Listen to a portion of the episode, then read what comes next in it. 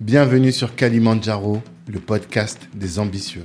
Je suis Tanguy de Bangui, cofondateur de Black Network, le réseau des assoiffés de réussite. Le but de ce podcast est de vous inspirer en vous montrant des personnes ordinaires qui se donnent les moyens de réaliser des choses extraordinaires. Tous les vendredis, on dissèque le parcours d'un ou d'une invitée pour découvrir les stratégies qu'il ou elle utilise pour atteindre ses objectifs. Prenez place, c'est parti. Ce podcast est soutenu par le cabinet de gestion de patrimoine Banou Conseil. Vous êtes salarié et projeté de lancer un business, faites appel à Banou Conseil et ils vous aideront à trouver un bon bien et surtout à sécuriser votre patrimoine avant de vous d'entreprendre, c'est important. Si vous êtes déjà entrepreneur et que vous avez du mal à acquérir un appartement que les banques vous rejettent, faites aussi appel à Banou. Ils vous aideront à constituer un dossier solide. Moi, j'adore cette boîte qui est gérée avec beaucoup de science et beaucoup d'humanité. Je vous invite à écouter les épisodes 12 et 13 du podcast et là, vous comprendrez que je vous laisse entre de très bonnes mains. En plus, si vous venez de la part de Black Network, eh bien, vous aurez une réduction de 300 euros sur les frais d'honoraires. Allez-y, de notre part, vous serez bien reçu. Ciao. On est parti. Olivia Paul, bonjour. Bonjour. Ça va? Très bien. Bon, je suis content de te recevoir sur euh, Kalimandjaro. Merci de m'avoir invité. Mais c'est normal, tu as été excellemment bien présenté par Rachel, donc euh, on ne peut que se dire cette dame-là, il faut qu'on la reçoive. Exactement. Parce que bon, nous, on, on promeut l'ambition dans la diaspora, l'ambition dans la, pour la communauté, pour les projets de la communauté, et euh, on voit que tu as envie d'aller loin avec ton Exactement. projet. Et c'est ça qu'on va pouvoir euh, questionner ici, parler euh, de ton activité sur les, les, les produits afro, la- les formulations chimiques pour, les, pour la, la peau afro, et aussi parler business, purement et simplement. Là, en Exactement. off, on est en train de, de discuter tous ensemble, là, et ça va être cool. On va aller au bout, au fond des choses. La première question que je pose à tout le monde, c'est celle de l'ambition. Tu vois, le nom du podcast c'est Kalimandjaro, en référence au, au Kilimandjaro, cette Ouais. montagne. Et on sait que l'entrepreneuriat c'est donc de croître, enfin de, de grimper des montagnes. Quel est ce sommet toi que tu souhaites atteindre? C'est quoi ton ambition? Bah moi, j'aimerais bien être le labo de référence de la beauté ethnique. Donc avec euh, que ce soit en France, en Afrique, j'aimerais bien aussi avoir des, des unités de production en Afrique. D'accord. aider tous les, pro- euh, les producteurs voilà à mettre en avant leurs matières premières donc vraiment être à avoir ce cette référence en disant que voilà si on veut faire de la cosmétique ethnique bah on vient chez Brown Skin Beauty Mmh, D'accord. Et quand tu dis de référence en France et en Afrique, à quel moment tu te diras ça y est, c'est bon, je suis la référence? Euh, bah quand on vraiment on associera voilà dès qu'on a un projet ethnique ah ça y est on sait que c'est Brown Skin Beauty qu'il faut appeler on n'a pas à chercher que ça soit sur toutes les lèvres de tout le monde Ouais. Mais est-ce que c'est pas difficile quand toi t'es en back office au final, tu vois? Oui que je, je, Toi t'es pas en relation avec les clients directement. Je ouais je sais je suis la, la personne de l'ombre Voilà, mais ça. petit à petit les labos on les met euh, on les met quand même un petit peu en valeur et justement les gens qui ont besoin de créer ces produits bah la première personne qu'ils vont chercher bah justement c'est cette sûr. personne de l'ombre Totalement, et donc je veux être justement cette personne de l'ombre de la de référence Ok. Et comment tu fais pour euh, justement être connu auprès de ce public-là, de ta cible? C'est- c'est très compliqué parce que c'est pas mon cœur de métier. Ben justement, Ouais. je participe à Ouais, genre d'émission. Je fais beaucoup de conférences. Ok. Euh, après voilà, j'essaye d'accompagner un maximum, euh, un maximum de, de marques Ok. et essayer bah, de se faire connaître sur les réseaux sociaux. Mais on va dire, moi, ce que j'aime bien faire, voilà, c'est donner des conférences justement pour essayer de vulgariser tout ce jargon scientifique euh, que personne ne comprend Mhm. et essayer d'expliquer aux personnes qu'il faut être bien accompagné. Ça peut être simple. Mhm. Il suffit d'avoir la bonne personne euh, avec soi. Totalement. Ben, on va on va en discuter de tout ça, de ce que c'est qu'être bien accompagné, de ce qui de bien accompagné, de ce qui est difficile finalement, et de la particularité de nos peaux aussi. Peut-être que tu as plein de, de choses à nous enseigner là-dessus. Mais avant ça, maintenant qu'on voit ton ambition, est-ce que tu peux te présenter pour les personnes qui te connaissent pas, s'il te Euh, plaît? Exact, pas de souci. Donc moi je m'appelle Olivia Paul, donc j'ai 35 ans et donc je suis la fondatrice de Brown Skin Beauty qui est bah, le laboratoire de formulation cosmétique français dédié à la beauté ethnique. Donc je suis ingénieur chimiste et donc ça fait 12 ans que je travaille dans l'univers de, le- de la cosmétique et euh, donc j'ai travaillé avant pour différentes marques avant de créer mon laboratoire il y a bien bah ça va faire trois ans en janvier. Mmh. Dans les refs, on a vu Elikia Beauty. Exactement. A une grosse marque. Maintenant, ça fait longtemps qu'ils sont sur la place. Hein. Exactement. Bah, ils étaient sur... J'ai commencé avec eux. Faut les mettre sur la place. Faut Voilà. que t'appelles Rachel parce qu'à chaque fois je lui dis viens, viens, viens. et elle aime pas trop communiquer, donc. Elle est euh, un peu, ah, pourtant, elle est un peu plus que moi en termes de communication. ouais, pourtant, mais bon, peut-être que c'est moi, elle veut pas venir chez nous. je sais pas.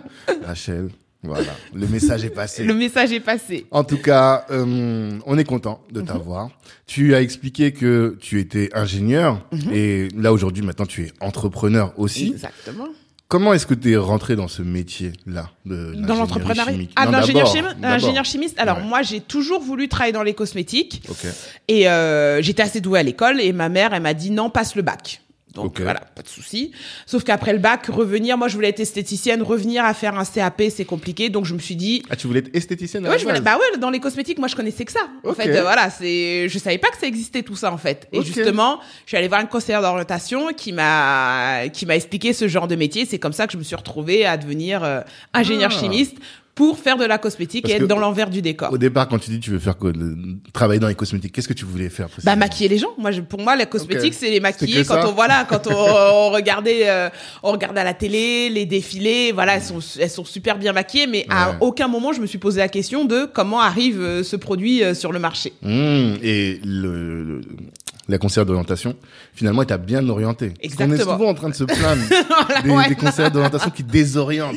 C'est Toi, ça, tu as non. été correctement orienté. Voilà, elle me cor- euh, correctement orientée parce qu'elle m'a expliqué que oui, si c'est l'univers de la cosmétique qui te plaît, bah et que voilà quand même t'es assez doué, bah Mhm. pourquoi tu fais pas des études pour justement créer ces produits cosmétiques Et c'est là où j'ai découvert le métier de formulateur. D'accord. Mm. Mais ça, c'est cool. Et ça, c'est ouais, au collège ou au lycée? Euh, lycée, Euh, en tout cas plutôt collège, co- collège lycée parce que c'est on va s'orienter pour les métiers. euh, voilà, comme je devais passer un bac, bac S forcément à l'époque, ça s'appelait Hmm. encore comme ça.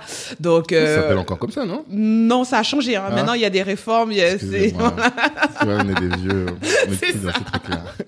Donc non, bac S à l'époque, après deux ans de prépa et trois ans d'école. Ah, t'as fait une vraie filière d'excellence, quoi. c'est- oh, ouais. non, mais c'est bien. mais euh, euh, t'étais où? T'étais à Grigny? T'as toujours été à Grigny? Ah non, moi je viens de, du 7-7, de. Seine-et-Marne. Euh, donc collège-lycée Seine-et-Marne, après prépa parisienne et euh, bah, les SCOM qui étaient d'abord à Cergy-Pontoise et qui après allaient à Compiègne. D'accord. Et euh, la prépa est-ce que comment ça se passe Parce que pour ceux qui connaissent pas, nous on vient des quartiers donc on connaît pas ces trucs-là. tu Non, faut pas dire ça. Tout le monde entre guillemets, euh, les prépas c'est sur dossier. Donc Oui, euh, mon, mon lycée, moi au fin fond de la Seine-et-Marne, c'est pas le meilleur lycée. euh, Mais comment est-ce que t'as su qu'il fallait passer par les prépas Bah, tu vois en fait, moi, je savais que la fac, euh, c'était où je faisais un DUT et BTS, voilà, bac plus Voilà. 2, Nous, on où je faisais ça, la tu bac, où je faisais la fac. Mais la fac, en fait, moi, si on me dit pas de travailler, je ne travaille pas. Ouais. Moi, j'adore procrastiner, donc tout remettre au lendemain. Donc, je me suis dit, il faut que j'aille dans un endroit où on me dit, lève-toi le matin, va à l'école. Si tu n'y vas pas, tu auras des problèmes. Donc, c'est la prépa. Et donc, la prépa, non, c'est un rythme, c'est vrai que c'est un rythme de travail très, très intense. On apprend plein de choses. En fait, on nous formate à apprendre. Apprendre, apprendre, apprendre, apprendre pour passer les concours au bout de deux ans. Mmh. Voilà. Et tout ce qu'on apprend ne sert pas forcément, mais Ouais. au moins on sait apprendre et on sait re- retransmettre. Voilà, c'est T'as c'est plus appris ça. à apprendre. J'ai exactement. J'ai appris à écrire et après à apprendre parce que là maintenant reprendre un stylo et écrire pendant trois heures, je Mmh, peux plus. Tu pourrais plus. Je, non, je peux plus. Mais tu regrettes pas Non, même. non, non, je regrette pas parce que euh, mine de rien, moi j'étais dans une bonne prépa parisienne où Ok. on se tirait pas. J'étais à Turgot, au lycée Turgot, Euh, et euh, on se tirait pas dans les pattes. C'est-à-dire que quand quelqu'un était malade, il avait les cours parce que dans certaines prépas, quand on est malade, voilà, c'est ça. Donc on avait une super bonne ambiance Mhm. parce qu'on voulait pas forcément aller dans la même école, donc on n'était pas en concurrence D'accord. Donc, euh, quand t'étais en prépa, tu voulais faire quoi? Toujours ingénieur chimiste. Ah, en fait, dès que t'es arrivé, Oui, là, voilà, pour c'était. Hmm. pour être ingénieur chimiste. Après, je n'ai pas voulu euh, faire des parce qu'il y a des écoles intégrées avec des prépas intégrés, mais je me suis dit toujours sécurité, je vais être ingénieur chimiste. Si ça fonctionne pas en cosmétique, bah je pourrais aller ailleurs. Hmm. Or, il y a des écoles spécialisées en cosmétique où on sort, on est euh, entre guillemets, on a un master en cosmétique, mais si ça fonctionne pas, on peut pas travailler ailleurs. D'accord. Donc voilà, j'ai préféré euh, être généraliste et après me Hmm. spécialiser dans mes stages. Parce que quand tu dis ingénieur chimiste, ça veut dire que tu pouvais bosser dans l'industrie chimique. Ah oui, moi j'ai des copines qui euh, sont tout en pharmacie, qui, euh, qui font de la pharma, qui sont dans le pétrole, qui sont Ouais. dans le, le béton, dans les peintures, euh, qui sont en qualité parce que ingénieur chimiste, moi je suis dans la en bon labo, mais après on peut, il y a toute la partie réglementaire, il y a toute la partie qualité, voilà, marketing, des technico-commerciales, voilà, il y a plein de, avec notre diplôme, on fait, on peut faire plein de choses. D'accord, ok. Donc tu fais ta prépa et ensuite tu rentres en en, en, école, d'ingé pendant trois ans. Tu glandes un peu ou pas? Pardon? Tu glandes un peu ou pas? Ouais, le rythme c'est pas la c'est pas la même chose. C'est pas la même chose mais par contre par rapport à ceux qui avaient justement fait la prépa intégrée, on avait un niveau de chimie à mhm. rattraper. Mais sinon, non, ça n'a, c'est le jour et la nuit. Hein. C'est euh, en termes de, de charge de travail, euh, c'est pas la même chose. D'accord. Et ça s'est bien passé. Ça s'est super bien passé, sauf que moi, mon postulat de départ était de rester en région parisienne. Mhm. Et mon école a signé un partenariat avec Compiègne. Donc on est parti au bout de deux ans à Compiègne. donc euh, voilà. À l'UTC Ouais, justement voilà, on s'est rapproché de l'UTC parce que l'UTC c'est le génie chimique et le mhm. l'ESCOM euh, c'était la chimie. Donc c'est justement pour mhm. avoir un pôle d'excellence et donc euh, voilà, en deuxième année, je me suis retrouvée à Compiègne alors que je voulais rester en région parisienne. Donc déménagement et tout, mais bon, ça c'est on s'y fait à la vie à Compiègne, c'est pas la vie parisienne mais Mais c'est une ville très étudiante. Oui, très étudiante, mais en termes de rythme. Euh. Pas super animé quand même. C'est pas la population. Ah, si on enlève tous les étudiants, il y a plus rien. Il y a plus rien à Compiègne. À part le château, il y a plus rien. Donc peut-être que ça a changé hein, depuis. Ça fait dix ans quand même que je suis diplômée, donc peut-être que ça a changé. D'accord. Et euh, la chimie, quand tu sors d'école, est-ce que le secteur est dynamique? Pas du tout. Ouais, voilà. On sort de la crise. Là, qui est venu du Cameroun pour ça. Il est sorti de l'UTC. Ouais. Et trois ans, il y a, combien, il, y a combien, il y a combien de temps? Là, là. Ah, ah encore, parce que nous, on, en tout cas, moi, quand j'étais diplômée, on sortait de la crise, parce que c'était en 2010. D'accord. Il y avait eu la crise, donc personne nous attendait. Hmm. Justement, quand tu disais la voie de l'excellence, bah, en fait, on attendait plus d'un, on coûtait entre guillemets trop cher, donc dans les boîtes, on prenait hmm. plus de chargés de projet, des ingénieurs et tout. Donc, moi, pendant euh, deux ans, ça a été très, très, très compliqué ah, avant que je rencontre justement Rachel, avec Elika Beauty. Mais moi, j'ai ah pas pu travailler. Ah bah non, on nous attendait pas en fait. Oh. Non. C'est-à-dire s'il y avait pas Elika Beauty là. Mm, bah, il y en a plein qui sont, bah, il y en a qui sont devenus profs en fait, qui se sont reconvertis à force d'attendre dans l'informatique, en fait, qui ont repassé des formations parce que le, but c'est que dans un laboratoire, il y a un chargé de projet et deux ou trois techniciens. Mhm. Donc, si on renouvelle pas le chargé de projet, ben nous, on voulait pas nous nous embaucher en tant que technicien bah parce qu'on allait dire qu'on déjà on était sous-payé, qu'on allait avoir des ambitions et tout, donc ils voulaient pas. Donc non, ça a été compliqué. Deux ans sans trouver d'emploi. À peu près, bah job alimentaire. Donc, ouais, euh, job, bah, à Leclerc. Moi, euh, non, ah non, j'étais responsable d'inventaire. D'accord. Voilà, je faisais les inventaires la nuit. Ouais. mais ça m'a permis quand même d'avoir un CDI, d'acheter ma première maison. Donc mine de rien, voilà, quand même. de rebondir en attendant de toujours euh, passer des entretiens. Euh, parce que j'ai été hmm. claire, bah, de toute façon ils le savaient, c'est le job étudiant. Ils savent très bien qu'on n'est pas là pour faire carrière. Donc mhm. ils étaient assez clairs là-dessus. Donc hmm. dès que j'ai eu une opportunité, je suis partie, je l'ai fait pendant six mois et après je suis revenue. Et après j'ai eu Elika Beauty. D'accord. Et comment tu te sens là pendant Parce que j'imagine que ça doit pas être facile. Pendant deux ans, euh, t'es là, t'es bien diplômé, t'as fait une grande école. Et surtout, ce qui fait mal, c'est que on nous dit bon si tu vas à l'école tu vas sortir et tu auras un bon boulot.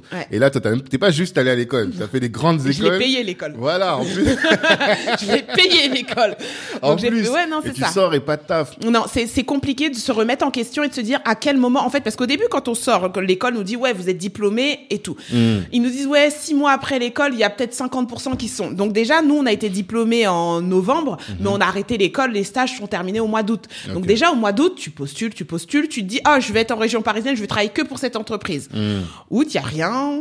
Septembre, octobre, hmm. novembre. Après, tu la région parisienne, tu vas dans la France, tu vas dans, tu, postules à tout et n'importe quoi et toujours rien, toujours rien. Et tu regardes autour de toi, tu as des gens bah, qui commencent à baisser les bras. Hmm. Tu vas voir, comme je dis, dans l'informatique, dans le, dans le, dans l'enseignement. et en hmm. fait, ça te dire à jusqu'à quel point tu t'accroches à ton rêve. Et euh, bah tu fais un job alimentaire en te disant bah je me laisse encore je me laisse encore je me laisse encore. Et c'est quand tu presque tu baisses les bras, bah oui, là tu as une petite opportunité, tu prends même si c'est pas à ton niveau mhm. pour pouvoir le rajouter sur ton CV et ne pas perdre en expérience. Mhm. Mais c'est compliqué parce que l'école nous avait pas prévenu, hein, peut-être qu'ils étaient pas parce qu'on était la première année. En fait, ils nous ont dit on vous, attend. La première année, c'est-à-dire euh, après la crise. Ouais, voilà. Donc euh, vraiment avant, je pense qu'ils avaient des bons taux de réussite, on était bien placés, mais là c'est en mhm. fait, c'est on vous attend. Vous avez droit à tant de salaire. Vous allez être accueillis bien comme il faut. Et en fait, non, personne nous attend. Le salaire N'en parlons pas. On propose 1900 euros de, de salaire après 5 Donc, non, c'est, ça a été, non, ça a été une période très, très compliquée.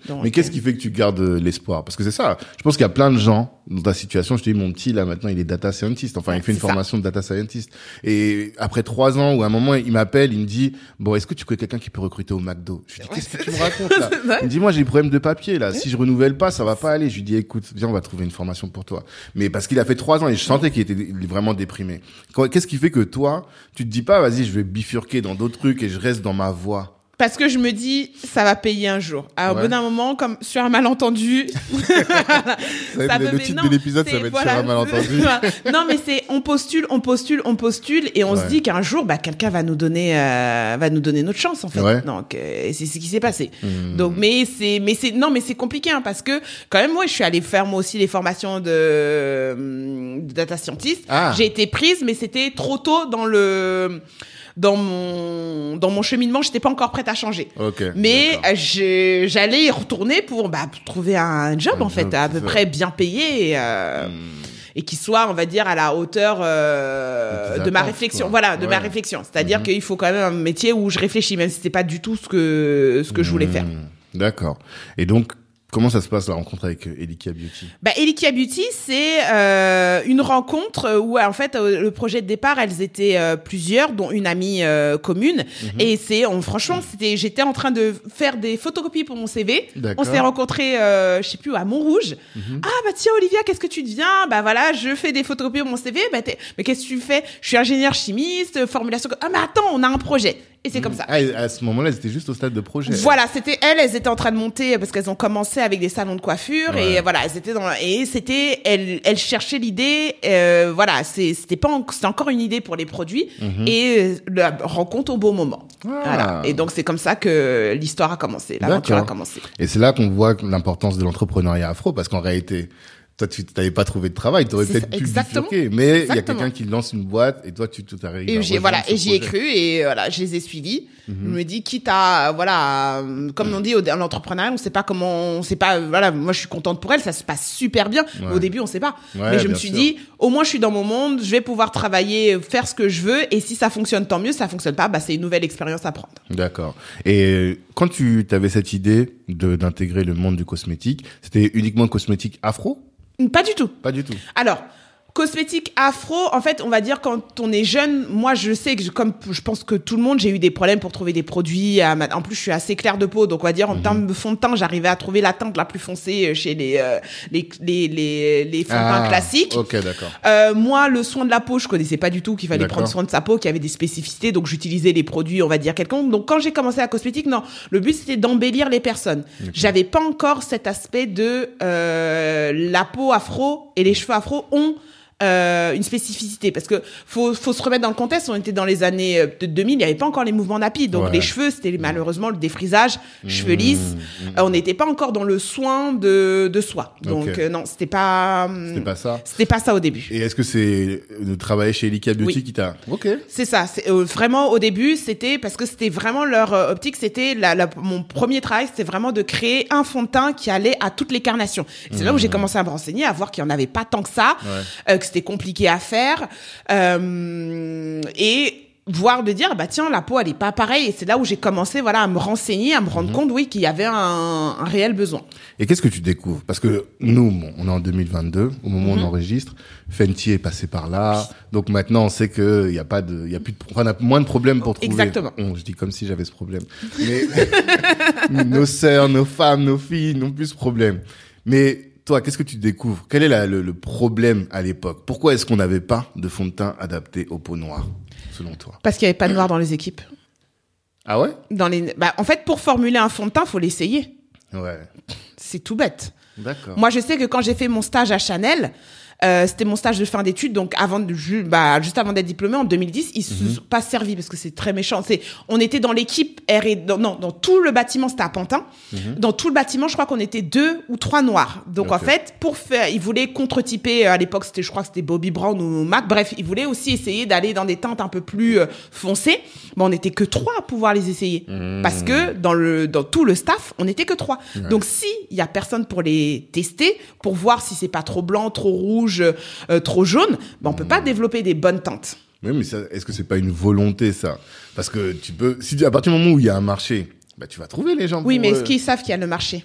Ah, mais c'est ça le truc. Mais quand il voyait Ramayad avec son faux teint qui était pas adapté, là, ça, ça Ah, dérangeait personne. celle-là.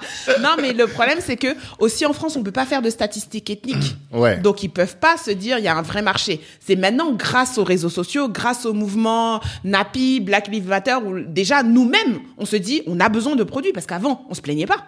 Ouais. Si on se plaint vous pas. êtes jamais plaint, les filles. Mais à qui? Mais c'est ça, en fait, j'arrive pas à comprendre. Mais parce à que qui tu veux te dis, plaindre Je prends Ramayad. On voit, c'est pas méchant. Moi, je l'adore, Ramayad. Franchement, mais- j'ai pas de problème contre Mais elle. qui l'a laissé sortir comme ça Voilà, on est d'accord. Oui, On mais voyait elle, pourquoi elle est sortie comme ça oh, Démaquille-toi. Ouais. Pourquoi elle s'est pas plaint Mais c'est ça le Donc, c'était la norme. Ouais. Donc, tu veux dire que à l'époque, personne ne savait comment co- maquiller les Renois? Bah, personne Même ne... nous-mêmes, on savait pas. Ben déjà, il n'y avait pas forcément de trucs, euh, euh, en tout cas, de fond de teint adapté, mais le problème, c'est que, mettons Ramayad euh, à, à, à part, on se plaint à qui? Ouais. Est-ce qu'on sait qu'on doit se plaindre? Bah, je sais pas. Voilà. Est-ce qu'on sait? Dans, Il y a 20 ans, est-ce qu'on savait qu'on devait se plaindre? Ouais, il n'y a pas d'organisme. Non. On se plaint. Il y a Rien. pas, tu peux pas appeler euh, Mac et leur dire. C'est ça. Parce que quand on regarde les grandes stars, elles, elles sont bien maquillées. On n'a jamais, à part Ramayad, on n'a jamais eu de problème. Soit elles étaient pas maquillées, on arrivait quand même à trouver. Donc Mhm. ça veut dire que si elles les trouvent, nous aussi on peut trouver. Comment ils font? Ça, c'est les secrets de stars. Ouais. Mhm. C'est comme pour les cheveux, c'était tout défrisé. Euh, voilà, donc on- c'était la norme. Donc à partir du moment où c'est la norme, on va pas se plaindre. Ouais, c'est ça. Et c'est quand on se dit, bah non, on, se- on, on commence à se rendre compte qu'on a plein de problèmes de cheveux, plein de problèmes de peau, Mhm. euh, que nous aussi, on aimerait bien trouver bah, nos produits à Leclerc, à Carrefour, Ouais. voilà, partout. On n'est pas obligé d'aller dans des enseignes spécialisées où on se dit, ah, c'est pas normal en fait. Hmm. Mais Ah, en fait, on n'était même pas conscient de notre souffrance. Peut-être, voilà, je, moi en tout cas, moi oui, c'est moi je, moi je- pour moi ça m'a, quand j'étais jeune, je me suis jamais dit, ah bah tiens, en fait, pourquoi il faudrait une crème spéciale pour moi Non, bah je prends la crème de tout le monde vu que c'est, elle est là. Hmm. Que mais elle elle n'est pas tout. adaptée, c'est pas grave. Bah, je savais pas qu'elle n'était pas adaptée. Ouais.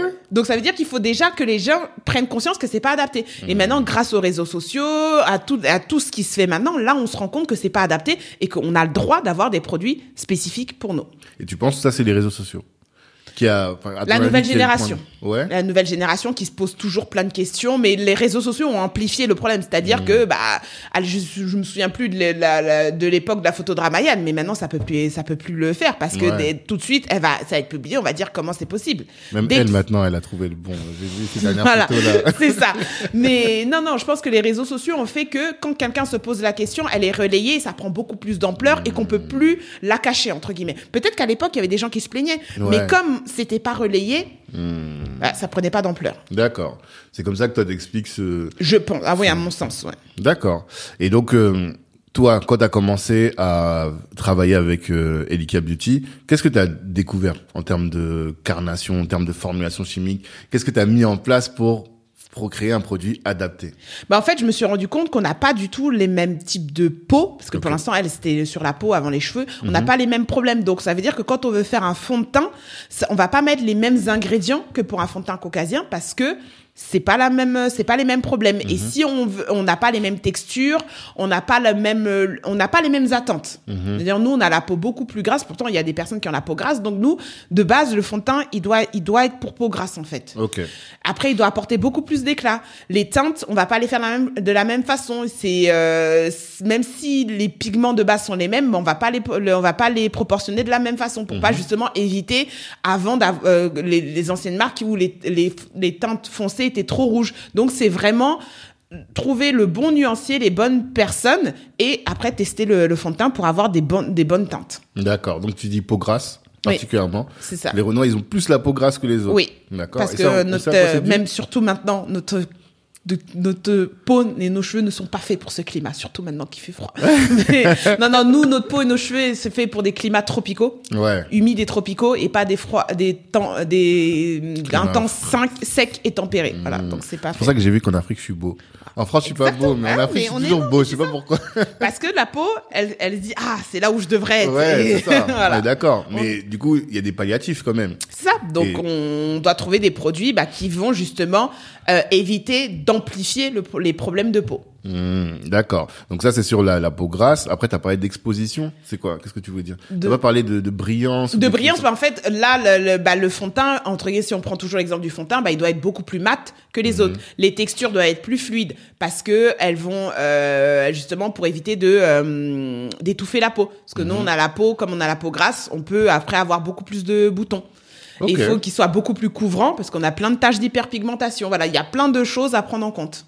Des taches d'hyperpigmentation. C'est les toutes petites. alors, Quand on a des boutons qu'on les perce, qu'on devrait pas, on a des petites taches sur le visage ou sur le corps, bah ça c'est de l'hyperpigmentation. Et ça c'est un phénomène typique des peaux foncées, Ok. parce qu'on a la peau riche en mélanine. Hmm. Et donc tu dis, il faut que le truc soit plus couvrant. C'est-à-dire qu'on ait un teint, le fond de teint permet qu'on ait un teint plus uniforme. Exa- plus unifié, voilà, et qu'on voit pas les taches entre. Après, ça dépend de ce qu'on attend de- du fond de teint, mais si c'est une personne, elle vient, généralement c'est pour cacher ses taches, donc il faut qu'il soit très couvrant. D'accord. Et ça, ça aurait été resté combien de temps là-bas alors? Cinq ans, je suis restée cinq ans. Cinq ans. Et c'est toi qui es à l'origine de, de- de la plupart, la plupart de leurs formules à cette occasion-là. D'accord. Et qu'est-ce que tu as développé comme produit là-bas alors? Au-delà du fond de teint. Fond de teint, compris. toutes les, toutes les, la gamme de teint, euh, de, de lèvres qu'elles ont. Les euh, rouges à lèvres liquides, euh, les rouges à lèvres classiques, les gloss. On a fait un peu de soins parce que vers la fin on faisait un tout petit peu de soins. Euh, on a fait des bébés crèmes, on a fait des, des poudres compactes. Voilà, on a fait pas mal de choses en maquillage. Hmm. Donc toi, tu peux tout formuler. Je peux tout formuler. Ouais, ok. Ça, c'est bon à savoir en fait. Parce que bon, après on va en parler plus sur, sur la partie entrepreneuriat. Mais toi, ton ton rôle, c'est ça, c'est d'aller trouver la bonne formule chimique qui va être adaptée à la communauté. C'est ça, en fonction des, euh, bah, de ce que le client souhaite aussi en fait, Mhm. ce qu'il veut mettre aussi dedans. D'accord. Et une fois que tu as découvert tout ça, c'est là que tu as eu envie de te spécialiser? Est-ce qu'on peut considérer que toi, tu es spécialisé? Parce que maintenant, Brand Oui. Beauty, euh, ça y est. Mais c'est à ce moment-là que tu t'es dit, non, vas-y, tous les autres, là, euh, ça m'intéresse pas. Alors, toujours, je me suis dit, mais en fait, c'est vrai que à chaque fois que je voulais aller dans un laboratoire, je pensais en me disant, oui, il faut que on ait ce produit qui puisse aller à la communauté noire. Mhm. Donc, c'est vrai qu'après, quand j'ai quitté Likia Beauty, je suis allée dans une autre entreprise de, hum, qui, elle, faisait les matières premières cosmétiques. Et c'est là aussi, j'ai développé, bah, une gamme de pigments spéciales pour les peaux noires. Donc, à chaque fois que j'allais, c'était vraiment pour essayer bah, d'améliorer euh, les formules qu'on peut trouver pour les pour la pour la peau noire. D'accord. Parce que eux, le labo, enfin, le- là où t'allais, là, c'était pas une boîte qui était spécialisée. Non, non, tout. non, ça veut dire que, par exemple, si, parce que c'était pour le teint, il y a des, euh, des pigments qui vont faire, donc ils faisaient des déclinaisons pour les peaux caucasiennes, et ils avaient essayé de développer ces déclinaisons pour les peaux asiatiques et les peaux euh, afro, mais ils n'avaient pas réussi. Donc moi, je suis venue et j'ai repris le projet pour développer des teintes adaptées pour les, les, la peau afro, parce qu'on se rend compte que oui, c'est un marché en pleine expansion. C'est ça. Donc, ces entrepreneurs, enfin, ces entrepreneurs, là, en l'occurrence, c'est ça. Oui. Qu'est-ce qui, enfin, à ton avis, qu'est-ce qui leur a donné envie de se lancer dedans? Parce que là, c'était en quelle année? Euh, ça, c'était il y a 4, 4 ans, ouais, 4, Ah, 4 c'est 5 assez ans. récent, voilà. Ah oui, bah Oui. tout est tout est récent. D'accord. Oui, donc là, forcément, ils ont senti que. C'est ça, voilà. Il y a un marché faut, qui voilà, pas faut adressé, devancer. quoi. Voilà. D'accord. Et est-ce que tu sens que ça a créé, en termes de business, ça leur a hum, permis de, de gagner des parts de marché et d'accroître leur business? Est-ce que tu as eu ces retours-là? Alors, j'ai pas eu ces retours-là, mais forcément, euh, quand ils vont le proposer, oui. S'ils veulent aller après développer, proposer leur matière première peut-être en Afrique ou dans d'autres hum, laboratoires qui veulent des teintes afro, oui, Mhm. eux, vu qu'ils ont déjà commencé à réfléchir à la question, ils ont un temps d'avance par rapport aux autres. D'accord. Et là, tu parles de matière première. Oui. C'est-à-dire c'est Parce qu'il va composer euh, le produit cosmétique. C'est-à-dire Bah, nous, par on exemple- est vraiment des. enfin, moi, Alors, par exemple, bah, pour faire, euh, si je prends l'exemple de faire des pâtes, bah, les pâtes, eh bah, il faut, euh, pour faire la pâte, bah, il faut de la, du blé, de la, de la farine, du sucre, je dis une bêtise, voilà. Mm. Et bah, les matières premières, bah, ça va être mon blé, ma farine, mon sucre. D'accord. Mais donc, toi, c'est des molécules Non, c'est pas des molécules. Alors, disons que là, si je reprends l'exemple de la, de la pâte, euh, le, euh, le cuisinier, lui, il a l'habitude de euh, cuisiner que des spaghettis ou des penne. Bah, moi, j'ai créé, par exemple, les macaronis. Ok. J'ai créé les macaronis, donc lui, ça va rien lui changer. C'est juste qu'il faut qu'il prenne l'habitude de cuisiner avec des macaronis. Parce que les macaronis sont spécifiques à un certain type de cuisine. D'accord. Mais si on l'applique à un rouge à lèvres, Oui. comment Parce que là, j'arrive pas à faire Oui, le. le si on l'applique à un rouge à lèvres, c'est-à-dire que moi, j'ai pris euh, le pigment pour faire du teint, il faut quatre, euh, ou peu importe. euh, En tout cas, si on reprend les surtout le fond de teint, parce que c'était plus pour le teint, il faut quatre teints Ok. du blanc, du rouge, du jaune et du noir. Ok. Et bah suivant les proportions, on aura différentes couleurs. Et bah moi en fait, j'ai créé ces différentes couleurs en jouant sur les proportions. Hmm. Mais j'ai pas créé le blanc, j'ai pas créé le jaune, j'ai pas créé le rouge, j'ai pas créé le noir. Mais j'ai fait en sorte que les proportions donnent une couleur uniforme qui peut être appliquée à la plupart des teintes afro. D'accord. Mais moi, j'ai une vraie question. Comment tu fais ça, en fait? Comment tu... Comment, tu vois, je t'imagine un peu comme euh, la sorcière, enfin la sorcière au sens, sens po- positif Oui. du terme, tu vois, mais avec ces ces, tu- ces tubes et tout qui mélangent, ça explose, fait des trucs, c'est comme ça?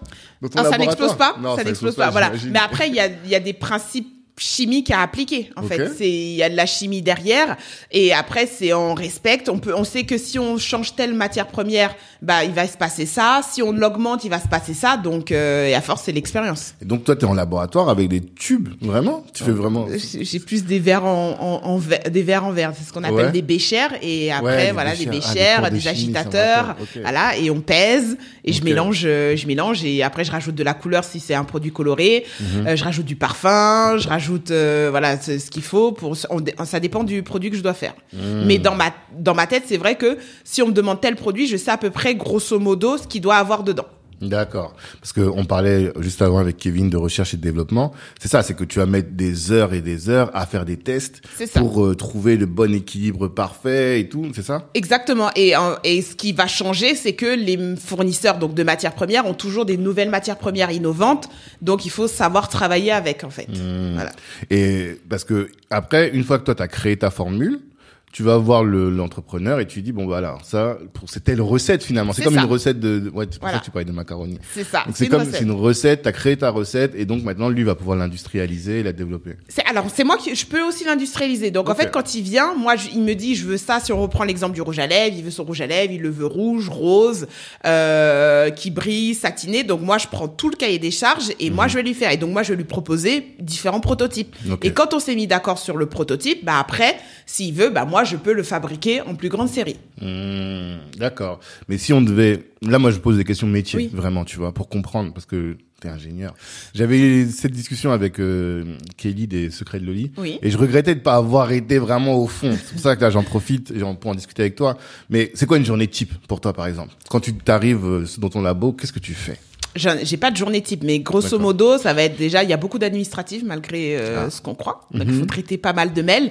Et après, en fait, le, si j'ai un nouveau projet, ça va être de, en fonction du cahier des charges, parce que c'est vraiment, il faut, faut vraiment se dire, c'est du sur-mesure. Donc, en fonction du cahier des charges, on va chercher les bons ingrédients et je vais commencer à créer la formule sur le papier. On se dire, bah voilà, je vais ça, je vais ça, je vais mettre tel pourcentage, tel pourcentage. Et après, quand on a la formule sur papier, bah, on va commencer les essais. Ça fonctionne, ça fonctionne pas, c'est pas assez brillant, c'est pas assez rouge. Et on commence, et un produit, on peut le faire en 15 essais. 15 essais Ah, pas 15, 20, jours, c'est 30. Combien de jours Combien de temps pour développer un produit? Un produit, je dis à mes clients, c'est à peu près deux mois. Deux mois? Ouais. Entre la formulation théorique, Voilà. les tests, et Non, après- non, entre, non, il n'y a pas encore les tests. C'est-à-dire là, juste le prototype Mhm. pour que ça plaise au client.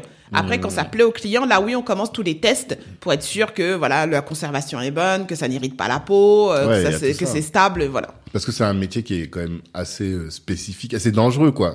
Enfin, dans le sens où potentiellement il peut avoir Oui. un risque pour la peau. et Exactement, voilà, oui.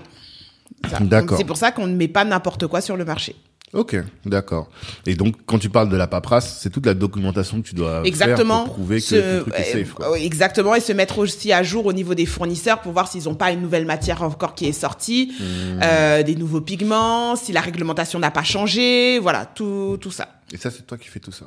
Moi qui fais tout ça, et j'ai euh, quelqu'un qui m'aide aussi pour la partie réglementaire aussi parce que c'est c'est c'est un métier bien à part pour justement vérifier euh, parce que moi que je suis le cuisinier, je mets à peu près tout ce que je veux dans la formule et elle derrière elle me dit bah non Olivia ça il fallait peut-être plutôt mettre un peu même si je connais les grandes lignes mais comme ça change tout le temps, elle elle me elle me met à jour et c'est elle aussi qui euh, quand on a les tests qui vérifie qu'on a fait tous les tests pour pouvoir faire le, le passeport du produit pour qu'on puisse le vendre. Ok, c'est plus de la, la conformité. Exactement, toute la partie le euh, vraiment euh, réglementaire, paperasse, Ouais. encore plus. euh, Avocat, juriste plutôt ou- Non, chargé d'affaires réglementaires. Ok. C'est tout ce qui va être affaires. Il n'y a pas besoin d'un juriste. Hmm, Donc c'est tout ce qui va être affaires réglementaires avec une toxicologue. D'accord.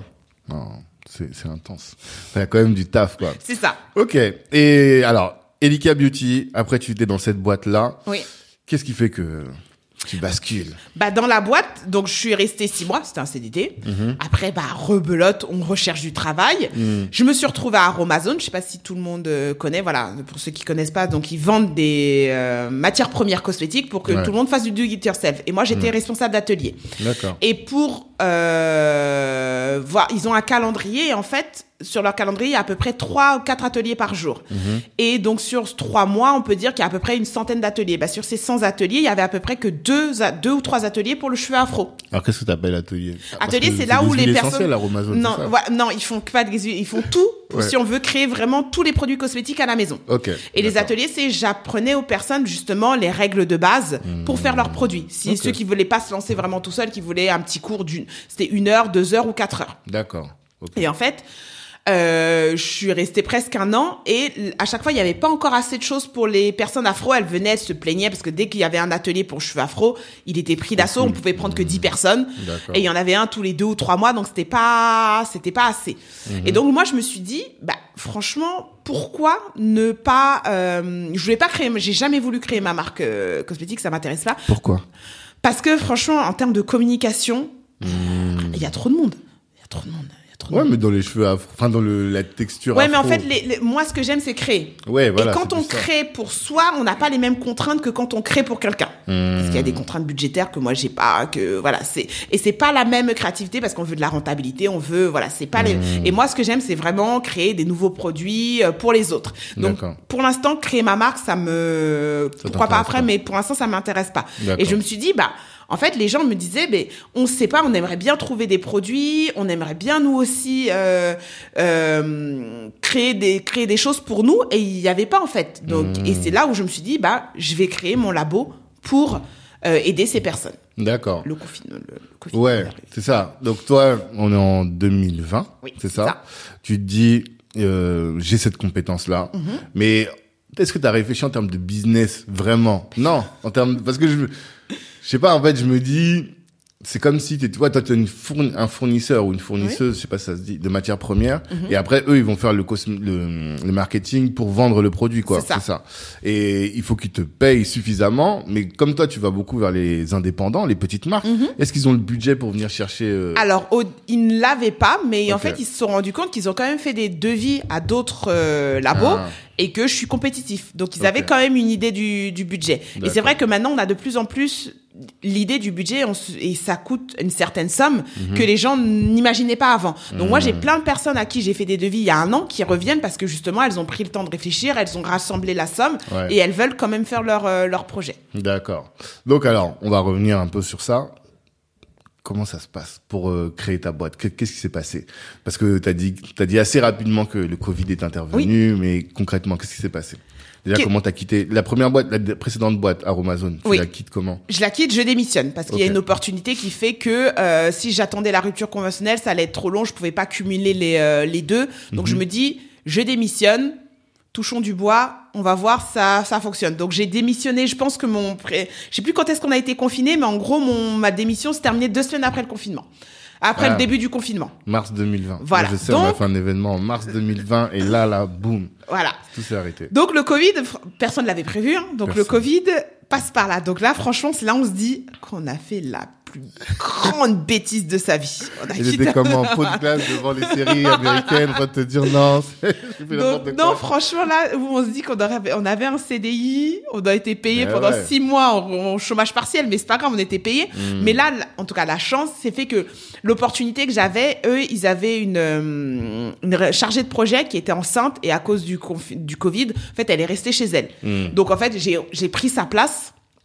Ah, tout, le temps voilà. du, du Covid. Le, le temps du Covid. Donc c'est ça un peu qui m'a qui m'a sauvé. Donc j'ai pu moi euh, commencer un tout petit peu à développer ma boîte, mais on va dire que pendant presque allez jusqu'en août septembre 2020, c'était pas vraiment pour Brown Skin Beauty, je travaillais pour cette entreprise là. Ok, Voilà, le temps de mais ça me permettait quand même de de placer quelques billes, mais j'étais Mhm. pas à 100% sur ce projet-là. Mais quand tu dis que tu avais déjà une opportunité, ça veut dire que tu avais déjà un, un projet sur lequel tu pouvais bosser. Alors, c'était pas forcément un projet, euh, euh, on va dire, à dimension ethnique. Pour l'instant, c'était plus, un- c'était continuer. C'était en fait, c'était mon ancien employeur pour qui j'avais déjà développé euh, ces, euh, ces pigments pour les peaux noires, voulait continuer de temps en temps à me à m'employer justement pour étoffer cette gamme. Ok. Donc c'était pas vraiment un projet qui allait destiné à être sur le marché, mais quand même continuer à euh, travailler les matières premières destinées à la à la peau à la peau noire. D'accord. Et là, tu étais en freelance pour lui J'étais en freelance, mais du fait du confinement, j'ai vraiment pas pu travailler là-dessus. J'ai plutôt repris Hmm. ces projets vu que euh, la chargée de projet est allée en congé euh, congé maladie. D'accord. Donc ça, ça t'a permis de tenir au moins jusqu'en septembre. Voilà, jusqu'en septembre où là, bah, justement, j'ai pu comme amorcer un nouveau euh, un nouveau projet et commencer la communication et chercher chercher des clients. Et tu t'es pas, justement, tu t'es pas dit, oh là là, attends, je me lance, confinement, red flag, quoi, tu vois Non Si, mais qu'est-ce que je pouvais faire d'autre Mais lequel pays Tout le monde était confiné chez soi, on pouvait Ah. plus travailler. Et tout le monde est, il y avait- on pouvait, Oui. on pouvait plus rien faire. Donc Ah. là, au moins, Après, moi, des avec- contraintes presque à entreprendre. c'est ça. Donc là, Hmm. au moins avec ça, vu que lui il pouvait rester ouvert, moi j'avais bah, la, la magnifique attestation qu'on signait tous les jours, donc je pouvais Hmm. aller travailler. Je pouvais travailler trois à quatre jours. Oui, je crois que j'y allais trois à quatre jours Hmm. par semaine, et ça me permettait de travailler en fait. Mais ça servait à rien de dire que je retrouvais un travail. Il y avait plus d'entretien, il y avait plus rien du tout. Ouais, Donc j'étais obligée de continuer. D'accord. D'accord. Et donc là, tu lances. C'est quoi le jour 1 de Brown Skin finalement? Euh, le jour 1, ça va être euh, peut-être en septembre. euh, oui, en septembre quand je quand j'ai ma première cliente. Ok. Voilà. Comment tu l'as trouvé Parce que là, Bah, on, m'a- parle pas de, de ton ancien employeur, là, Oui. c'est plus du freelance. Là, c'est Non. vraiment ta boîte. Voilà, bah, elle m'a trouvé sur LinkedIn. Ah ouais Voilà, sur LinkedIn. Ah, je Moi, j'ai commençais- dit, là, c'est la meilleure pub que tu as rien de faire sur Voilà. LinkedIn. Je vais lancer une formation en septembre. C'est ça, voilà, dans LinkedIn. LinkedIn, elle m'a, elle m'a, en janvier. elle m'a- elle m'a trouvé, euh, parce que je commençais, moi aussi, c'était en, les balbutiements, j'avais refait, j'avais fait une page, essayé de mettre à jour, et elle m'a trouvé comme ça. D'accord. Et elle dit quoi? Elle dit, voilà, moi, j'ai, j'ai- je développe ma marque. C'est Euh, ça, c'est, elle était euh, à l'école, donc Mhm. c'est une jeune entrepreneuse, parce qu'elle venait d'être diplômée, et elle voulait créer une marque de fond de teint. Donc, euh, Mhm. je l'ai aidée euh, à Et là, développer toi, tu sa marque. fais quoi Pardon Parce que elle, elle connaît rien.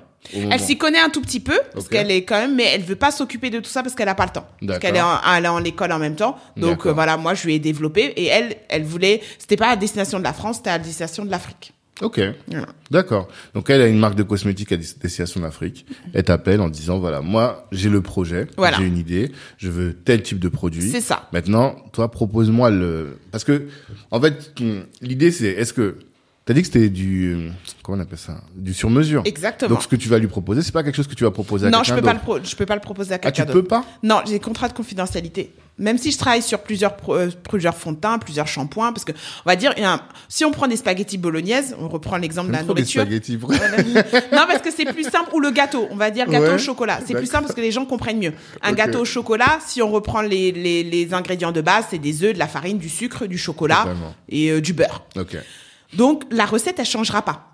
Par contre, on mettra plus ou moins de beurre, on Ouais. mettra plus ou moins de les œufs au lieu de prendre des œufs de poule, on prendra peut-être des œufs de canard. Le chocolat au lieu de prendre du chocolat noir, on prendra du chocolat blanc. Mais la recette de base ne changera pas. Mais cette recette que j'ai faite pour elle, je pourrais pas la faire pour quelqu'un d'autre. J'aurais obligé de changer quelque chose. Ah ouais? Voilà, oui. C'est difficile pour toi alors? Non. Non? Parce qu'après, si, si moi je commence à dire que c'est sur mesure, mais que la personne elle retrouve son produit ailleurs, bah j'aurai plus de clients. C'est vrai, mais comment tu fais pour avoir des compositions à l'infini? Parce que les projets sont pas les mêmes. Ouais. Déjà, le- le- si on reprend, euh, si on prend une crème, il y a une personne qui va vouloir tel parfum, l'autre qui va vouloir tel ingrédient, d'autres qui va voir, qui va vouloir que la crème elle fasse ça, qu'elle fasse pas ça. Donc, Mmh. pour en tout cas, pour l'instant, j'ai jamais eu deux fois le même projet. En fait, les gens ils veulent pas la même chose. Non, ils veulent pas la même chose. Ah, parce que moi, je me disais, c'est plus simple. En fait, quand on va chez Brownskin, ben voilà, on a tel type de produit, on sait que, mais, et après, eux, ils vont faire le marketing. Ça, c'est ce qu'on appelle la marque blanche et c'est ce que je vais Voilà. développer moi après. Ah, Proposer justement, par exemple, une crème de jour ou une crème pour le corps. C'est la même et ils ont juste à mettre leur marque dessus. C'est ce qu'on appelle la marque blanche. Ouais, voilà, mais c'est plus simple. Mais en on fait. sait que si on achète ça, bah il y a peut-être 15 marques qui pourront avoir ce même produit. Or maintenant, les gens, ils veulent quelque chose de personnalisé. Mhm, mais c'est pas le marketing qui personnalise. En vrai de vrai. Parce qu'en Mhm. vrai, par exemple, quand tu manges des pâtes, là, tu vas euh, au rayon pâtes, c'est toutes les mêmes. C'est juste, euh, l'ustu cru, il, a- il est bleu, l'autre il est rouge, l'autre il est vert. Oui, mais peut-être que l'Ustucry, il y en a un qui a mis des- du blé complet, l'autre qui a pris son blé en France, l'autre qui l'a pris euh, ailleurs. Euh, il a mis Mmh. peut-être une plus grande proportion de blé, l'autre il en a pris moins de sel. Voilà, il y a quand Mmh. même des choses qui font que la qualité, si on achète des pâtes Barilla au lieu de pâtes euh, marque distributeur, c'est qu'il y a quand même une différence, c'est qu'il y a euh, de la recherche derrière qui a fait que le temps de cuisson n'est pas le même. Voilà. Il y a toujours quelque chose qui est différent. Après, en soi, c'est des pâtes. Ouais, ça reste des pâtes, mais quand même avec des spécificités. C'est ça. D'accord. Ouais, parce que moi je pensais que t'étais, tu fonctionnais en marque blanche. Non. En fait, pas du tout. Non, non, parce que la marque blanche, c'est pas du sur-mesure. Hmm, D'accord. Et donc ça, c'est un argument presque commercial de dire que la boîte, quand elle vient chez toi, eh bien, elle sait qu'elle va avoir quelque chose qui va être spécifique et spécifique à ce que elle, elle veut. tu Exactement. D'accord. Et, euh, et du coup, alors, toi, t'as fait ça, t'as développé ta marque, première cliente. Comment ça se passe? Comment tu gères même pour euh, définir tes prix? Est-ce que ça a été facile? C'est non, c'est que- compliqué Ouais. parce que les prix, on sait pas trop. Euh, donc on va dire les premiers clients, bah, ils ont été bien parce que les prix sont un peu plus bas. Après, Ouais. voilà, on essaye euh, de voir ce que font les concurrents, mais c'est compliqué. Ouais. Et petit à petit, on voilà, on, a, on arrive quand même à avoir certaines fourchettes de prix, donc on met des prix un peu plus justes. On sait le temps aussi qu'on va y passer parce que Ouais. euh, développer un projet, maintenant, je sais à peu près le temps qu'il me faut pour développer une formule, ce que je savais pas parce que j'avais vraiment pas fait de A à Z en, en faisant les recherches et tout, parce que généralement, dans d'autres laboratoires, on a un catalogue de matières premières imposé. Donc les recherches sont sont pas finies. Là, je peux avoir euh, un catalogue illimité avec mes contraintes à moi. Donc c'est compliqué. Après, on passe plus de temps parce que comme c'est la première cliente, on essaye, voilà. Donc maintenant, on essaye de, de standardiser les standardiser les choses. Mais c'est vrai qu'au début, euh, bah, on est content, donc on y met tout son cœur et c'est trouver le- l'équilibre entre j'arrête de travailler, euh, satisfaire voilà le client. Là, c'est c'est compliqué, mais maintenant je laisse. D'accord. Mais ouais, parce que je pense que tout entrepreneur qui se lance, je t'ai dit, euh, notre Mhm. cible, c'est beaucoup de wannabe, ou en tout cas des gens qui sont qui se lancent, ils ont ce problème-là, à déterminer le Ouais. temps. Toi, donc, si je comprends bien, ce que j'essaie de déterminer par rapport à tout ce que tu as dit, c'est, tu as vu le temps que tu prends. Ouais. Parce que finalement, toi, t'achètes la matière première, non? Oui, si, si, Ah, parce que je fabrique, oui. Donc, tu vas, me- tu vas facturer le temps que tu prends, Mhm. avec un taux horaire que toi tu connais, qui est à combien? T'as une idée? Non? C'est pas, c'est pas vraiment auto-horaire parce qu'il y a des formules, comme je te dis, ça peut très bien se passer comme ça peut très mal se C'est passer. ça. Voilà. Donc, ça, ça évolue au final. ça évolue. Hmm. Donc, euh, Mais- donc, tu fais un forfait plutôt. C'est ça. En, fonction de, en fonction de ce qu'on appelle la galénique, en fonction du type de produit à Hmm. créer, bah le, il y a des produits qui sont très simples à créer, donc je sais que ça va être facile, d'autres qui sont beaucoup plus complexes, donc ça va être plus cher. Hmm, D'accord. Et donc tu factures ce temps, Mhm. tu factures aussi les produits que tu vas utiliser, parce que si c'est plus compliqué, ça veut dire que tu vas faire plus de tests et donc tu vas utiliser plus de produits. C'est ça aussi? Non, pas forcément. En fait, c'est euh, bah, les prototypes. Oui, c'est sûr que s'il est complexe, c'est pour ça qu'il faut que le cahier des charges au début, il soit le plus complet possible. Comme je dis à mes clients, si vous vouliez un produit à la fraise, c'est pas au bout de quatre essais que vous me dites que vous le voulez à la banane. Là, je refacture. Mais si après on- le cahier des charges il est bien fait, logiquement, si moi j'y arrive pas, c'est on va dire entièrement de ma faute et pas celui du client. D'accord. Donc ça, moi, j'ai pas refacturé. Et après, à partir des tests, là, le produit, la formule, elle est verrouillée. Donc logiquement, il y a plus de, c'est un envoi au laboratoire et c'est bon pour faire les tests. Hmm, D'accord. Donc ça, tu vas pas facturer la complexité. La complexité pour trouver la formule, ça tu vas Bah, pas. ça, je l'ai facturé en fonction de, dès que moi je sais quel produit je l'ai à, j'ai à créer en fait. Hmm, D'accord. C'est moi je je après ça dépend il y a des labos qui fonctionnent autrement. Moi je facture pas au nombre d'ingrédients que je mets dans la formule mais je facture plutôt à la complexité de la formule. D'accord. Ok. Et euh, bah, tu trouves ça rentable, j'imagine. Si t'as continué. Voilà, moi je, moi je trouve ça mieux que parce que c'est vrai que c'est pas parce qu'il y a un produit qui va avoir 15 matières premières, mais si moi ça m'a pris euh, trois essais à le faire, peu importe qu'il y ait 15 matières premières en fait. Hmm, Comme même je dis aux clients, c'est après si ça vous coûte cher, c'est après en frais de production. Parce que là, les coûts de production vont être vraiment euh, corrélés au prix de la formule. Oui. Bah oui, parce que imaginons la personne avait une vanille, de, je sais pas où, exactement. Hyper rare et tout. et Moi, je leur dis combien ça coûte. Hein. Si elle veut continuer à la mettre, Oui, parce que ah, c'est ça que j'ai pas très bien compris, je pense. Mm. Toi, tu vas créer la formule. Ça, c'est ton taf mon principal. taf. Ouais. Après, pour la production, t'as dit que tu peux aider, mais c'est pas. C'est moi qui le fais. En fait, quand je vais créer la formule, les fournisseurs vont me donner des échantillons. Donc moi, je vais pas acheter la matière première. Donc j'ai des échantillons pour pouvoir faire les tests jusqu'à ce que le client accepte la formule des finale. D'accord. Mhm. On fait les tests en laboratoire et après, quand on est au moment de la production, là, je vais acheter les matières premières dont j'ai besoin pour faire ce produit. pas. Ok. Et en fonction bah, de ce, ce qu'on appelle un coût formule, bah, le client il dit oui ou non. Mais comme je dis, en fait, s'il y a 15 ingrédients, mais ici il coûte pas cher, C'est pas grave. C'est la- ça peut être même moins cher qu'une formule qui a trois ingrédients, mais un qui est à 1000 euros le kilo. Mmh. Et dès que les formules, en fait, dès que le, la matière première commence à coûter cher, moi, je préviens le client en lui disant, bah voilà, si je mets ça, ça, ça va avoir tel ou tel impact sur votre formule. Mmh. Donc, ça va coûter tel ou, ou- plus ou moins cher. Mmh. Est-ce que vous validez? S'il valide, bah après, euh, C'est parti. c'est parti. Mais après, toi, tu vas les aider à quoi? Pour la partie production. Tu veux quand, quel est ton, ton, ton rôle? C'est d'aller sourcer les usines, aller sourcer. tout Non, c'est moi qui le fais. Moi, je vais produire parce que la plupart de mes clients, eux, ils produisent ce qu'on appelle nous en très petite série. C'est-à-dire ils vont produire 50, 100 unités. Donc ça, moi, je peux encore le faire à mon laboratoire. Je conditionne, j'étiquette, j'ai tout. Ils ont tout le produit en main. Jusqu'à 500, 500, 1000, ça commence à être euh, compliqué pour moi. Mais jusqu'à 1000 unités, moi, je peux le faire à mon laboratoire. Et après, s'ils veulent plus, moi, je vais les accompagner à trouver justement d'autres euh, sous-traitants qui sont dans la moyenne série avant d'être dans la très grande série. Ok. Et quels sont les, les profils qui viennent te voir en général? Quel est le ton, j'allais dire ton client type Mon client type, ça va être une femme qui va être en reconversion professionnelle. Donc Ouais. pendant le Covid, parce que j'ai énormément de clients pendant le Covid où justement on n'avait pas accès à tous ces soins, Mhm. elles ont fait des soins à leur enfant, à elles, elles ont commencé après à le faire autour, ça a fonctionné et maintenant elles veulent le commercialiser. Hmm. Donc retravailler la formule, retravailler l'idée pour pouvoir le, le mettre au nord. Ouais, parce qu'en fait, c'est souvent, nous on connaît, je vois ma femme par exemple, elle fait des, soit des savons, elle fait des shampoings pour les petites et tout. C'est ça. Et donc au bout d'un moment, elle se dit, tiens, ce truc-là qui est bien pour moi, en fait, je pourrais le vendre à d'autres. Et Exactement. c'est là qu'elle va te faire, elle va faire appel à toi. Exactement. Au début, la plupart, elles commencent aussi un petit peu à vendre sur les réseaux. Mhm. Sans, elles ne savent pas. hein. La plupart, elles ne savent même pas qu'il y a des, une réglementation à respecter. Ouais. D'autres le savent, mais elles se disent, voilà, comme je dis, moi, je suis pas la répression des fraudes pour leur, pour les, pour, pour les appeler. Ouais. Et d'autres, elles se disent, bah non, moi, maintenant, ça fonctionne, j'ai une opportunité, mais on me demande tel papier. Donc, elles sont obligées de les faire. Mmh, doit... Ouais, et même on peut t'appeler en tout début, on dit voilà, je commence à faire ça. Quel quel conseil tu peux me donner? Tu fais aussi du consulting. C'est ça, final. voilà. Moi, je peux dire, euh, euh, voilà, en disant, bah voilà, il vous faut tel document réglementaire pour vos, toutes vos matières premières, tous vos, tous vos contenants. Quand vous avez ça, bah vous pouvez euh, soit passer par moi, soit trouver un toxico et qui vous dira les tests qu'il faut faire en fonction de votre formule. Mmh, Bon, un toxico, la, la formule est un peu difficile quand tu dis ça. Nous, un toxico, c'est le mec qui est à Stalingrad. Non, gens, toxicologue, un toxicologue, pas un toxicomane. un toxicologue. je rigole. Je, suis un, je suis un gamin, je sais. Mais ok, d'accord. Et euh, donc première cliente, comment est-ce que tu développes finalement Parce que là, on est sur du B2B. Mhm. On est d'accord. Toi, ton but, c'est pas d'aller chercher. T'es pas sur Instagram à faire des des, des stories faudrait. pour aller. Il tu faudrait. penses Instagram quand même? Oui, parce que j'ai pas mal de clientes qui me trouvent maintenant sur Instagram. Ah, Voilà, ok. il faudrait, mais c'est pas B2B? du tout. Oui, parce que en fait, elles, si elles veulent lancer, elles ne connaissent pas LinkedIn. LinkedIn, c'est très professionnel. Ouais. Donc moi, celles qui vont me contacter sur LinkedIn, soit ce sont des gens qui sont à l'école, donc elles cherchaient un travail, donc elles ont, elles ont trouvé. Soit ce sont Hmm. déjà des marques qui, euh, voilà, euh, qui ont déjà leur LinkedIn. Mais toutes celles qui savent pas que LinkedIn existe, bah le réseau social qui par excellence, c'est euh, Instagram.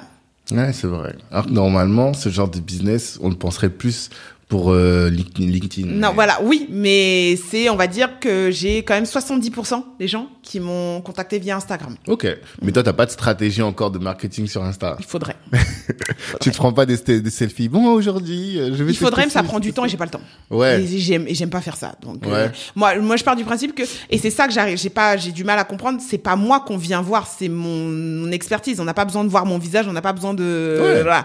Mais il faudrait qu'on voit Ouais. mon visage. Quand Ou on pas voit mon forcément, visage- mais juste qu'on qu'on voit euh, ce que t'es en train de faire, quoi, ton quotidien, sans même te voir toi. Ouais, mais, ouais, il faudrait. Ouais, il Non, faudrait. si, je, je, je, La je chaîne fais. YouTube. Euh, Oh là, ouais, mais ça prend du temps, tout ça. Non, c'est sûr que ça prend du temps. Voilà. Ça, c'est clair. Mais bon, je pense qu'on a quelqu'un on a quelqu'un ici qui est là pour ça, pour te t'accompagner sur euh, tout- tout- toutes ces choses-là. Mais en tout cas, parce que là, aujourd'hui, finalement, c'est que de l'entrant. Toi, t'as pas de stratégie pour acquis- d'acquis- d'acquisition. C'est les gens parce qu'ils entendent par le bouche à Exactement, oreille ou, autre, quoi, tu vois. Mais t'as pas d'optimisation, même pour le bouche à oreille. Par exemple, de proposition à moins 50% si vous venez de la part de... Si, d'un j'ai des apporteurs d'affaires quand même. Ah, d'accord. Voilà, j'ai quand même des apporteurs d'affaires. Ok. Et, euh, et non, sinon, bouche à oreille, euh, comme ça, non, euh, oui, c'est plus, voilà, le bouche à oreille qui me convient pour l'instant pour la charge de travail que j'ai, mais Ouais. c'est sûr que euh, de façon pérenne, ça va pas être viable euh, très longtemps, en fait, Ouais, entre bah ouais. Voilà. Parce que là, aujourd'hui, tu bosses. Là, t'es tout seul Et je suis toute seule. D'accord. Et tu bosses dans ta cuisine, dans un Non, dans, dans une mon- salle, dans un labo, dans un Dans vrai mon la- labo non, j'ai aménagé, donc, comme toute histoire américaine, mon garage. Ouais. Voilà. Et je déménage le mois prochain parce que je prends un nouveau local parce que j'ai plein de projets. Et je vais embaucher aussi en 2000, en 2023 parce que j'ai énormément de projets. Donc Alors, t'as plein de projets. Explique-nous. Bah, plein de En fait, j'ai déjà trois ou quatre marques qui sont sorties dans fin d'année et j'en ai d'autres qui sortent en début Ah, d'année. quand tu dis des projets, c'est des. Ah oui, c'est des marques, voilà, sollicitent c'est des des, clients, voilà, quoi. c'est des euh, marques. Voilà, là aussi, si on a un projet, j'ai un projet aussi de construction d'une usine euh, à Abidjan. Donc voilà, donc début d'année. Euh, voilà, j'ai- j'ai énormément de, mais c'est surtout voilà les projets de marques qui euh, qui se terminent, qui sont parce que comme ça dure un an, Ouais. bah là on est sur la fin et, euh, et- Mais quand tu dis construction d'une usine à Abidjan, c'est-à-dire tu vas accompagner quelqu'un qui construit une usine ou c'est toi qui vas construire ton usine? Mhm. Non, c'est j'accompagne et moi je vais être la hum, la responsable, La on va dire quoi, euh, ouais. la référente recherche et développement et innovation. Mmh. Là-bas, sur le continent. Voilà. Et il y a un gars qui s'est dit, voilà, je vais créer une usine. C'est ça. Enfin, un gars ou une dame. Non, c'est dame un gars. Malheureusement. Je savais que c'était un homme, mais bon. Mais pourquoi il en faut hein? Non, il en faut, mais tu vois, regarde. Bon, je sais pas si, à quel niveau t'es féministe, mais on est sur un secteur féminin. Oui Normalement, c'est une femme qui devrait se lever et dire, eh, on a Non. besoin d'une usine. Non. Mais pourquoi? Pourquoi? Pourquoi pas un homme? Pas- non, c'est pas parce que l'homme ne peut pas le faire. Mais justement, ce qui est malheureux, c'est que c'est toujours un homme qui va le faire. Souvent, trop souvent. Moi, je suis sur des projets là, et je te jure, trouver des femmes de, du niveau qui vont po- se poser et créer ce genre Ouais. de projet, j'ai du mal. C'est là où je ouais. me dis, mais, mesdames, que faites-vous? tu vois? Que faites-vous Toi, ça te dirait pas de créer une usine, d'être sur des, des Ah projets si, comme ça, ça? me dirait, mais c'est ça, ça demande des contacts, Ouais. euh, du temps. Mhm. euh, parce qu'il faut être là-bas pour surveiller et tout. Et pour Ouais, l'instant, voilà, si j'avais pas eu cette opportunité, c'est un projet que j'aurais peut-être fait dans trois ou quatre ans, moi. Parce que moi, à terme, voilà, comme on dit, l'ambition, c'était ce que je voulais faire, moi. Mmh. Vraiment. Et tu l'as trouvé comment? Il t'a trouvé comment? C'est un client. En fait, c'est un client pour qui je développe des produits et qui après, voilà, me- en, en discutant, m'a Mhm. proposé l'opportunité. Non, mais c'est top, franchement. Si, et donc c'est bien avancé comme projet, c'est encore au début? Bah, on aimerait bien ouvrir pour premier euh, premier trimestre 2023. Ah, c'est demain. Voilà, ouais, c'est demain. Voilà, on aimerait bien Ah, ouvrir. voilà. Mais la- l'usine elle est en construction? C'est ça, ouais. Ah, c'est très bien. C'est- C'est pas qu'un projet là. non, Donc, c'est pas. Ah non, vraiment, non, c'est euh, non, non, non. On a les plans, on a, on a tout. Et qu'est-ce qu'il va faire là-bas? Il va fabriquer des projets. des C'est ça. produits? En fait, c'est le but, c'est pour toutes les personnes, parce qu'on me le demande, hein, Mhm. euh, toutes les personnes qui souhaitent bah, développer leurs produits en Afrique, Mhm. bah, avoir une usine, on va dire, qui respecte euh, toute la réglementation euh, européenne. Totalement. Donc là, ça sera celle-là.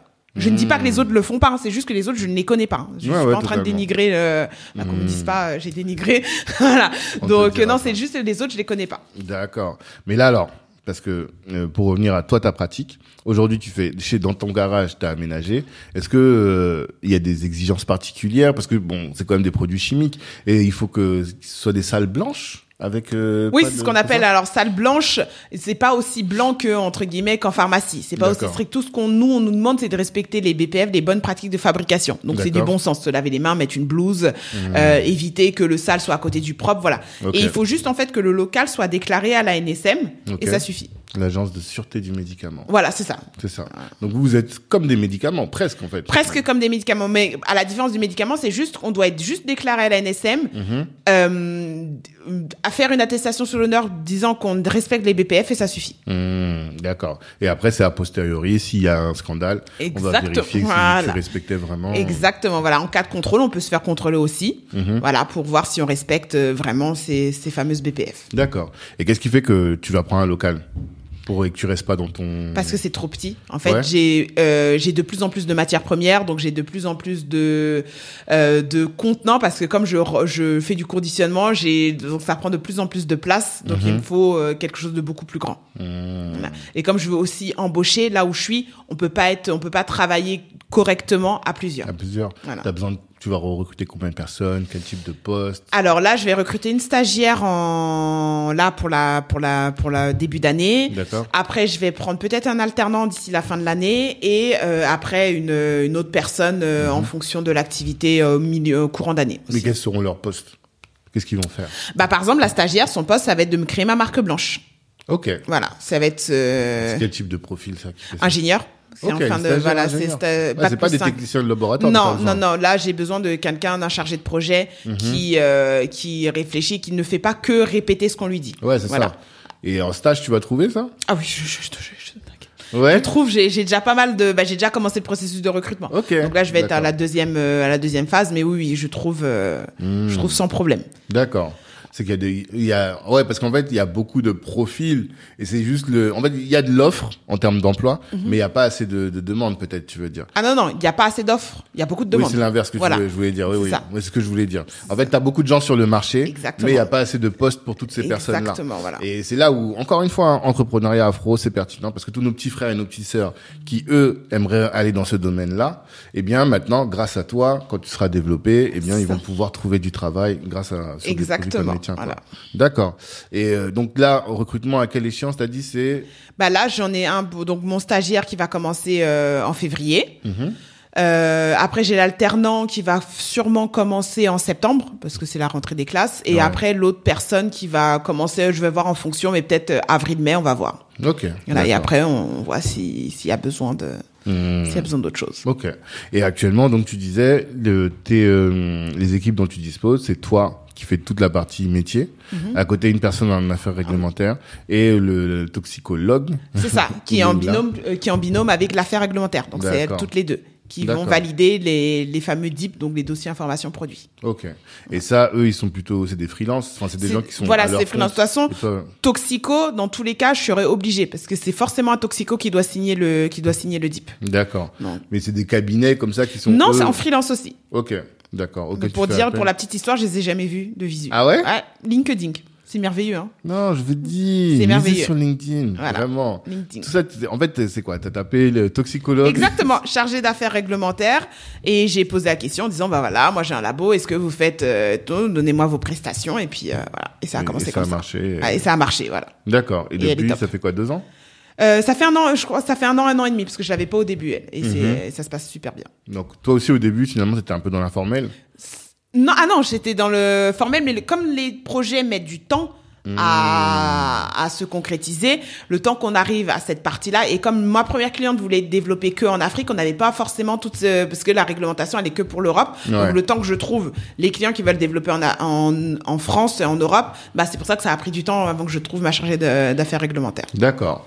Ah tiens, c'est j'ai une question qui me vient là. Est-ce que les formulations des produits pour les Noirs de France sont les mêmes que pour les Noirs d'Afrique? Ça dépend quel type de produit, parce qu'il faudra Ouais. prendre en compte la chaleur. C'est ça. Voilà. Donc, ça veut dire que les tests de stabilité, on fera pas forcément les mêmes. On les poussera un peu plus pour f- prendre en compte la chaleur et l'humidité. D'accord. Mais sinon, en soi, oui, ça, c'est. Les peaux ne modifient pas parce que je me dis peut-être qu'à un moment, à force de vivre ici, on va devenir aussi Blanc. Ouais, peut-être. on sait que les, les, les blancs, c'est des noirs qui sont devenus blancs, mais sur des millions d'années, tu vois. Mais nous, est-ce que à l'échelle de une ou deux générations, Mhm. Non. il y a eu des évolutions? Non, le- l'évolution, ça va être le métissage. Ouais, les peaux vont changer parce sûr. que on- il y a plein de voilà, c'est le métissage qui fait que. Mhm. Et ça, par contre, ça doit être difficile. Euh, Parce qu'en fait, j'imagine que tu sais, c'est comme quand tu regardes les cheveux d'un enfant Mhm. métis, bah il y en a qui vont prendre les cheveux crépus, d'autres qui vont prendre. Comment est-ce que vous gérez ça? Bah c'est après il faut voir la nature du cheveu, se dire que quand même euh, il faut tester. En fait, chaque, même si on est noir, même si on est blanc, chacun est différent, donc tester des produits et voir ce qui convient euh, à chaque personne. D'accord. Ouais, parce que ça aussi, ça doit, doit pas être simple, j'imagine. Ok, donc là, aujourd'hui, tu as créé euh, euh, ta boîte, Brownskin. Tu as développé ta clientèle. Tu, c'est quoi tes projets? Au-delà de, là, tu as dit recrutement, euh, changement de, de local. Est-ce qu'il y a autre chose? Bah j'aimerais bien moi comme je dis moi le, le but c'est vraiment de d'éduquer les personnes. D'accord. Donc vraiment faire continuer à faire à essayer de faire des conférences, des événements Mhm. pour justement euh, montrer aux gens que l'univers de la cosmétique n'est pas si opaque que ça et que si on veut, tout le monde peut tout le monde peut y arriver. D'accord. continuer à C'est ça le thème de tes conférences Les thématiques? La thématique, c'est vraiment expliquer l'envers du décor. Donc, comment on fait pour créer un produit cosmétique? Quelles sont les spécificités de la peau noire si on veut aller sur ce marché-là? Mhm. Euh, Voilà, c'est vraiment euh, expliquer aux gens déjà le processus, parce qu'au début, j'avais des clients qui, en gros, venaient lundi, voulaient le projet pour vendredi. Ouais. expliquer que ça prend un an. Donc, il y en a qui tombaient des nues. euh, Un an? Voilà. Ça prend un an. Beaucoup, oui. C'est un an. Un an, Neuf mois, si ça se passe de 9 à 12 mois, mais un, un an, c'est la moyenne.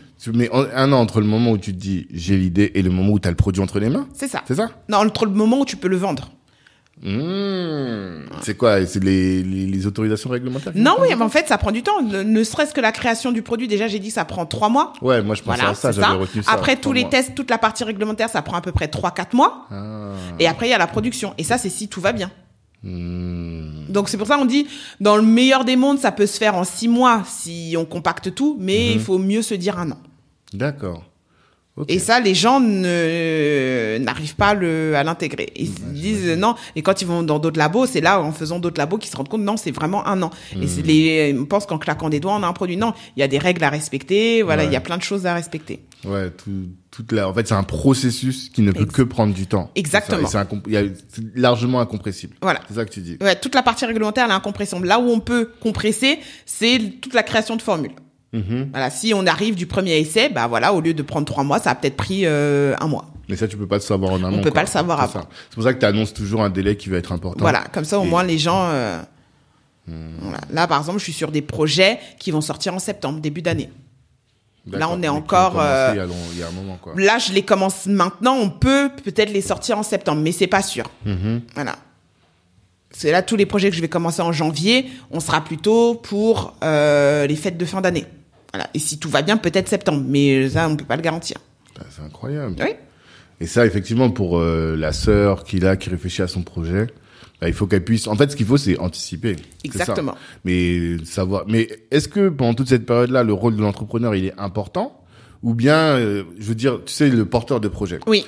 Euh, est-ce que le- ça va nécessiter un travail pour lui ou elle de 35 heures, enfin de plein temps, ou bien c'est un truc que tu peux très bien développer comme ta première cliente en parallèle des études. Ah, on peut, après, tu. tu- On peut le faire en parallèle d'un travail ou des études parce que on va dire pendant moi ma phase de recherche et développement, ça va ju- juste être tester les formules, me dire euh, prendre un temps une après-midi ou de faire le cahier des charges quand j'ai le cahier des charges. Après moi je on fait le prototypage. Donc ça moi je peux envoyer par la poste elle teste on peut faire des des appels par visio voilà. Ça ça lui prend pas de temps. Toute la phase réglementaire c'est deux trois petites questions. Mais le but c'est que elle comme je dis à tous mes clients c'est de pas attendre d'avoir le produit avant de commencer sa communauté. Donc après elle c'est comment elle va faire pour créer sa communauté, faire son storytelling, c'est ça qui va plus lui prendre du temps. Mais la création du produit, non, repose entièrement sur mes épaules à moi. Ouais, c'est ça. Mais elle n'est pas obligée, parce que j'en ai plein, qui quittent leur travail après, on va dire, euh, bien que le produit soit vendu, que ça, là, ça commence à prendre un peu plus de proportions. Là, oui, elles décident euh, de quitter leur travail. C'est ça. Donc après. Oui, C'est pour ça que, en fait, tout ça, ça peut s'anticiper. Tu sais que voilà, tu veux lancer le truc en, en janvier prochain. exactement. Tu prépares ton, ta rupture conventionnelle, tu Exactement, prépares ton truc, voilà. et après, boum. Mm. D'accord. Et ils savent que ils peuvent compter sur toi pour la partie back office. Et c'est ça que on en parlait. Je pense que c'était en off. Je disais comment est-ce que toi tu vas faire pour euh, devenir une marque forte alors que tu es toujours en back office? Bah, le, justement, comme je dis, ok, on est en back office, mais on a besoin de nous, et c'est là où les gens, quand ils veulent créer leurs produits, la pre- première chose qu'ils pensent, c'est au laboratoire. Ils savent qu'ils peuvent pas le faire tout seul. En tout cas, Ouais. même s'ils ont l'idée, au début, ils se disent, ah, ça fait toujours bien d'être passé par un laboratoire. Et bah, le but, bah, c'est d'être justement cette référence en laboratoire pour la beauté ethnique. C'est ça. Mais quoi, tu vas faire beaucoup de salons. Là, t'as as les conférences. C'est Oui. ça que t'as dit. La Voilà. première, une dans ta stratégie, la première. Est-ce que t'as d'autres strates Bah ouais, après faire des salons professionnels de la cosmétique, Mhm. mais pour l'instant je suis pas encore sûre que ça soit là que je trouve mes clients, mais pourquoi pas, au moins Ouais. d'être connu aussi dans ce monde-là, dans le monde de la cosmétique, en disant voilà si d'autres labos ont des projets ethniques, parce qu'il y a d'autres labos aussi qui m'ont qui me disent voilà si on a des projets, est-ce qu'on peut être en partenariat, Ouais. s'ils commencent à voir, ils ont pas cette dimension-là, et aussi je vais je vais faire des formations aussi chez les matières premières parce qu'ils ont pas cette dimension-là, ils comprennent pas les enjeux, les problématiques, donc oui petit à petit on commence quand même à me contacter pour euh, se dire oui, c'est vrai, il y a une différence et j'aimerais comprendre laquelle. D'accord. Tu connais la NHA Oui. T'es déjà en partenariat avec eux Alors tu- pour l'instant non. L'année dernière, je l'avais fait juste en tant que euh, voilà, euh, juste pour voir euh, à quoi ça ressemblait. Donc pourquoi pas cette année. euh, On fait un partenariat avec eux cette année. Il y a une réduction de 10% pour... euh, Je dis à toutes les sœurs, tous ceux qui viennent de notre part, ils vont avoir 10% de réduction sur leur stand, donc euh, pensez-y. Mais c'est un très très gros salon et en fait moi j'étais impressionné quand je suis allé là-bas. J'ai vu, je crois, 10 000, per 10 000 C'est ça. personnes, tu vois, sur ouais. deux jours, euh, des centaines de stands. Je me suis dit, ah mais en fait il y a un business énorme que nous on, on, on maîtrise pas. Et je sais pas si là-bas on voit beaucoup de gens qui commercialisent effectivement, Mhm. mais des labos. Est-ce qu'il y a d'autres labos comme toi, bah, à mon sens, non. tenus par une femme de la communauté Alors tenu par une femme de la communauté, Encore moins. Oui, il y en Ah. a une, une, une antillaise. D'accord. Mais elle est euh, dans le Nord, mais après, elle est pas spécialisée. Elle fait tout type de projet. Ok, Voilà. Mais elle peut faire aussi des projets énigmes. Mais après, sinon, moi, non, j'en ai pas vu euh, Mm. Ouais, parce que spécialisé toi, ta plus-value par rapport à tous les autres, c'est que Ouais, le projet c'est ça. ethnique. C'est ça ce qui va faire qu'on va t'appeler toi et Exactement. pas appeler les autres. D'accord. Et toi, tu disais que tu veux te spécialiser sur les indépendants. Pourquoi? Parce que c'est pour les aider eux, en fait. Ouais. Les indépendants, ils ont vraiment quand on essaye de, quand on a un rêve et qu'on sait pas par quel bout commencer, bah on est bien Mmh. content d'avoir quelqu'un bah, qui nous tient la main entre guillemets Mmh. et qui nous accompagne à chaque étape et qui nous explique ce qu'on va faire. Euh, et après, il y a plein de gens qui me disent voilà, le fait que je sois une femme, que je sois noire, bah ça les rassure. Bah tant mieux, si, si- si ça rassure. Donc. Ouais, parce euh, que tu as une expertise qui est différente, de fait de connaître les produits, d'avoir vécu toi-même le, problème dans ta chair. c'est T'as ça. une expertise qui va être différente, c'est Voilà. ça. Mais si demain euh, quelqu'un, je sais pas, on parlait en off, je pense que je peux le dire Oui. ici. Si un grand groupe te dit ah mais ce que tu fais c'est top, on a envie de te racheter, qu'est-ce que tu vas faire? Le, de base, c'est pas pour ça que je l'ai fait, mais l'argent est l'argent. hein. Ça dépend Ouais. quel est le montant qu'on va mettre. Mais honnêtement, c'est pas mon but d'être racheté. Mhm. C'est vraiment moi, je veux, euh, je veux pouvoir accompagner un- le plus grand nombre de marques. Mais euh, Mhm. Parce que tu penses que si un grand groupe te rachète, euh, lui il aura pas la vocation à aider les petits producteurs. non. Non, c'est vraiment c'est euh, racheter pour pouvoir intégrer, on va pas dire cette technologie parce qu'il y a aucune technologie, mais ce savoir-faire Mhm. pour leur projet et pas forcément euh, comme moi je l'aurais fait. Donc et vraiment moi le but après je je- j'aide des marques aussi, Ouais. mais vraiment c'est aider toutes les petites marques qui souhaitent se développer. Voilà, c'est ce que moi j'aime bien faire aussi. Hmm. Mais quelle est ta vision derrière? Pa- Parce que euh, je me dis toujours, aider les petits producteurs, en fait, c'est épuisant. Je sais pas si tu vois le truc. oui. Alors que si tu prends un contrat avec un gros, ça y est, tu vas être euh, au beurre pendant longtemps, tu vas recruter pendant longtemps. Est-ce que, euh, en termes de vision, tu te limites pas? Je pose vraiment la question, Oui. je suis avocat du diable, hein, mais en allant chercher que les petits qui ont pas forcément du budget, qui ont pas. Alors Ouais. ils ont pas le budget, mais euh, en tout cas ils ont le budget que je leur demande. Ouais. Voilà, ils ont quand même le budget. Ça, pas euh, Un petit peu, mais comme pour tout, hein, quand on Ouais. annonce un budget, si on peut gratter euh, 1-2%, on gratte, euh, Ouais, on gratte. Donc non, ils ont le budget, ils prennent le temps de le, bu- de, de le faire. Et vraiment, c'est, on sent que c'est le projet d'une vie Mhm. et que euh, ils vont, il, il faut, il faut les accompagner en fait. Or que si on a un grand groupe, oui, certes, peut-être que le chèque sera retentissant, Mhm. mais euh, ça va rien changer à leur vie en fait. Donc Ouais. euh, Toi, t'es plus focus impact, en fait. C'est ça. envie d'impacter l'entrepreneuriat afro. Parce qu'en fait, on a besoin de structurer des filières. Mhm. Tu vois? C'est-à-dire que là, le- c'est ça qui m'a intéressé dans ton projet. Le, créer un business autour de l'entrepreneuriat, enfin, de, du cheveu, du cosmétique afro et de la peau afro. C'est, ça y est, maintenant, on sait. Il y a les secrets de Loli, il y a Ilika Beauty Oui. qui le font très bien. Et euh, maintenant, mais ces gens-là, je pense qu'au au départ, ils étaient obligés d'aller voir des fautes des laboratoires Ça. non afro. Et toi, ce que tu viens apporter finalement, c'est le dans le processus, la, la brique d'avant, tu viens aussi la consolider. Et ce qui fait qu'on va avoir bientôt, on peut espérer avoir une filière où du moment où on a l'idée jusqu'au moment où on va jusqu'au distributeur, eh bien on est des afros partout. C'est ça. Alors des afros, mais surtout aussi de la petite série. C'est aussi, c'est Ah, se dire parce que euh, il y a des labos quand on, ils vont faire le projet, eux ils vont dire bah pour pouvoir faire votre projet, il me faut que vous produisiez 1000 unités. Et au début, bah les petits ils peuvent pas 1000 unités, c'est c'est énorme. Donc moi je suis aussi à leur dire bah voilà, vous avez votre projet. Peut-être qu'il sera pas viable, hein, ça se trouve, euh, voilà, dans trois ans, mais au moins vous aurez pas dépensé, vous vous retrouverez pas à regarder une pile de cartons euh, tous les jours pendant trois ans parce que vous n'avez pas réussi à les écouler. Ah, mais c'est ça, en fait, ta dis- distinction. J'avais pas pensé, mais c'est vrai. Parce que, effectivement, on a tous ce problème-là dans tous nos business. Quand tu vas aller en Chine produire un truc, il va dire, ouais, mais à partir de temps. Exactement. Toi, même pour les tout petits producteurs, tout petits, tu ouais. peux. Mais comment tu fais pour rester compétitif dans ces conditions-là? Alors, pour le coup, je suis compétitive parce que je suis toute seule.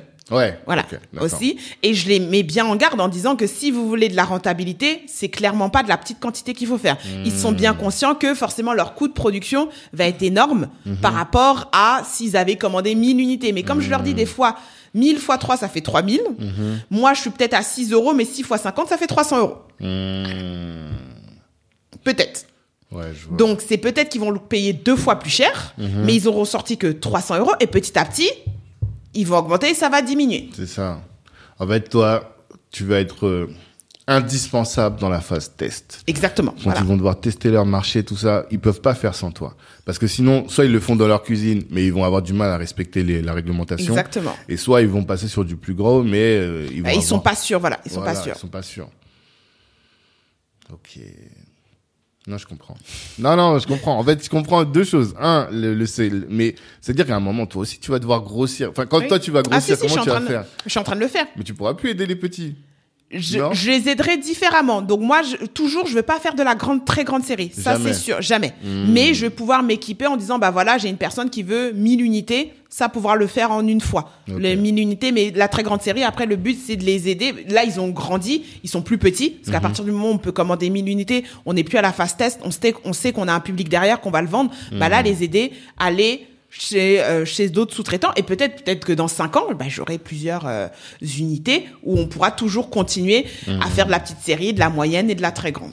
Parce que là, je réfléchis à ta stratégie. Comment est-ce que tu peux devenir une référence tout en te concentrant que sur les petits? C'est ça, en fait. parce que, c'est les petits qui vont qui font le- ma- le- la cosmétique de demain. C'est Ah ouais? pas les grands D'accord. les grands n'ont plus cette, cette vision-là de vouloir innover, d'avoir des produits. Les petits, eux, ok, certes, ils, ils sont petits, mais le temps qu'ils deviennent grands, ils auront encore besoin de moi. Hmm.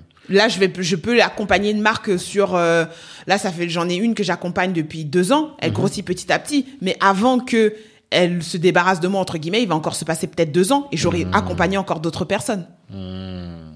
D'accord. Non, c'est top. Non, c'est top, vraiment, parce que là, depuis, là, je suis en train de réfléchir, je dis, ah, mais ouais, c'est vrai. Moi, la question de structurer la filière, c'est important. Et je te dis, euh, ça, c'est comme le no-code euh, en, en informatique, tu vois. On a besoin des, des outils qui font que, pour se lancer, on va avoir quelqu'un. Parce qu'aujourd'hui, il y a personne. Et ça fait que, bah, forcément, les gens se lancent pas. Parce qu'il y a personne, tu vois. Donc, finalement, ton initiative, elle va encourager l'entrepreneuriat féminin, faut le dire, beaucoup Oui. dans le, en tout cas dans, dans la cosmétique, parce que finalement, aujourd'hui, grâce à toi, c'est possible. C'est possible. c'était Voilà. pas possible. Exactement. Top, top, top, top. Non, franchement, top. C'est, euh, j'aime beaucoup, j'aime beaucoup en tout cas le, le rôle que tu joues et le, le- la place que tu viens prendre dans euh, cet écosystème. Et si j'ai une question que je pose toujours à mes invités, c'est la question qui peps, qui a nos, qui, qui ferait bien que tu rencontres hein, d'ailleurs. Ils sont bien parce que leur euh, rôle, c'est d'accompagner les petits producteurs à se s'industrialiser pour rentrer dans la grande distribution. Ils sont en Belgique, mais ils sont aussi, euh, ils, ils sourcent beaucoup en France. Et euh, leur question, c'est une question de vision, parce que lui, ce qu'il me dit souvent, c'est que nos producteurs manquent de vision, tu vois. Exactement. Et justement, les gens qui viennent chez toi, c'est parce qu'ils ont la vision. Parce qu'ils se disent, si je veux demain devenir gros, il faut déjà que je mette en place les process, que j'ai des standards et tout. Mais, et donc, cette question, elle nous amène à questionner la vision. Demain, si l'Afrique est le Wakanda, t'as vu le film Oui, oui. Black Panther, je pense personne ne l'a pas vu. En tout cas, la, première édition. Si demain l'Afrique était le Wakanda, quel rôle jouerait ta boîte dans le Wakanda? Comment est-ce que tu te verrais? Dans le Wakanda, ah bah, je serais euh, comment elle s'appelle la sœur? Souris. Shuri? Ah, c'est Shuri. marrant. Hier Ouais. aussi, on m'a dit la même chose. Moi, je serais Chouri. Elle est trop bien, elle.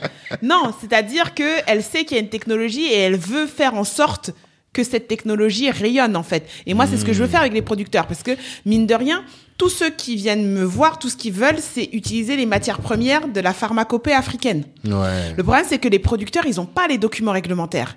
Et moi, en fait, ce que j'aimerais bien, c'est avoir dans mon catalogue de matières premières, avoir tous ces producteurs dire, bah voilà, vous voulez du beurre de karité, je dis une bêtise, du Bénin, du Congo, du, du Cameroun, dire, voilà, moi j'ai, c'est possible. Si vous avez un nouveau fournisseur, pas de souci, on va l'aider à faire euh, Ouais, la réglementation. à faire pour la réglementation pour qu'il le fasse. Donc c'est vraiment prendre toutes les ressources de la pharmacopée africaine et de les faire rayonner parce que mine de rien, c'est ce que nous, la plupart des produits, quand ils, ils sont à, à base de beurre de karité, de l'avocat et tout, on a plein de ressources in- inexploitées en fait pas pas inexploitées mais qu'on peut pas exploiter légalement parce qu'on n'a pas les documents. Et moi j'aimerais bien avoir tous ces de- documents pour que chaque en fait euh, comme on dit le commerce équitable bah, que le producteur lui puisse avoir bah, il fait son son produit il a les documents il peut vendre et il vive décemment de de sa récolte Mais donc, ça veut dire que dans ta strate, à un moment, il faut que tu ailles sourcer Oui. des produits sur le continent. Ça. Et ça, c'est ce que tu vas faire dans le cadre de ton travail en Côte d'Ivoire un peu ou pas du tout? Comment est-ce que tu le mets Pour l'instant, non. Pour l'instant, non. Et ça, c'est un, ça, c'est un projet à très long terme parce que ça demande énormément de temps de connaître les fournisseurs. Après, petit à petit, vu, euh, j'ai des clientes, bah, elle, petit à petit, avec les, les, les projets que j'ai, je commence à avoir des contacts. Mais le problème, c'est que c'est un travail de fond. Faut aussi les convaincre. Comme on dit, la vision, s'il n'a pas la vision, lui, euh, ça lui suffit de le faire au marché. Pourquoi Mm. pas? Faut lui expliquer parce qu'il faut qu'il mette de l'argent. Il va pas forcément comprendre pourquoi. Donc, c'est un projet à très, très long terme. Et donc, peut-être établir des partenariats. Mais voilà. Si, si on est le Wakanda, c'est vraiment prendre toute cette, cette biodiversité pour pouvoir continuer à faire des, des cosmétiques. Sans intermédiaire. Et dans ta formation, est-ce que vous avez eu quand même euh, un- une formation sur ça, sur euh, la richesse de la pharmacopée africaine, euh, les, les, les, les, les, les, les plus-values, les Ah non vertus? Non, pas du tout. Non, pas du tout. Parce que là, on n'a pas abordé un sujet. Chimie versus organique.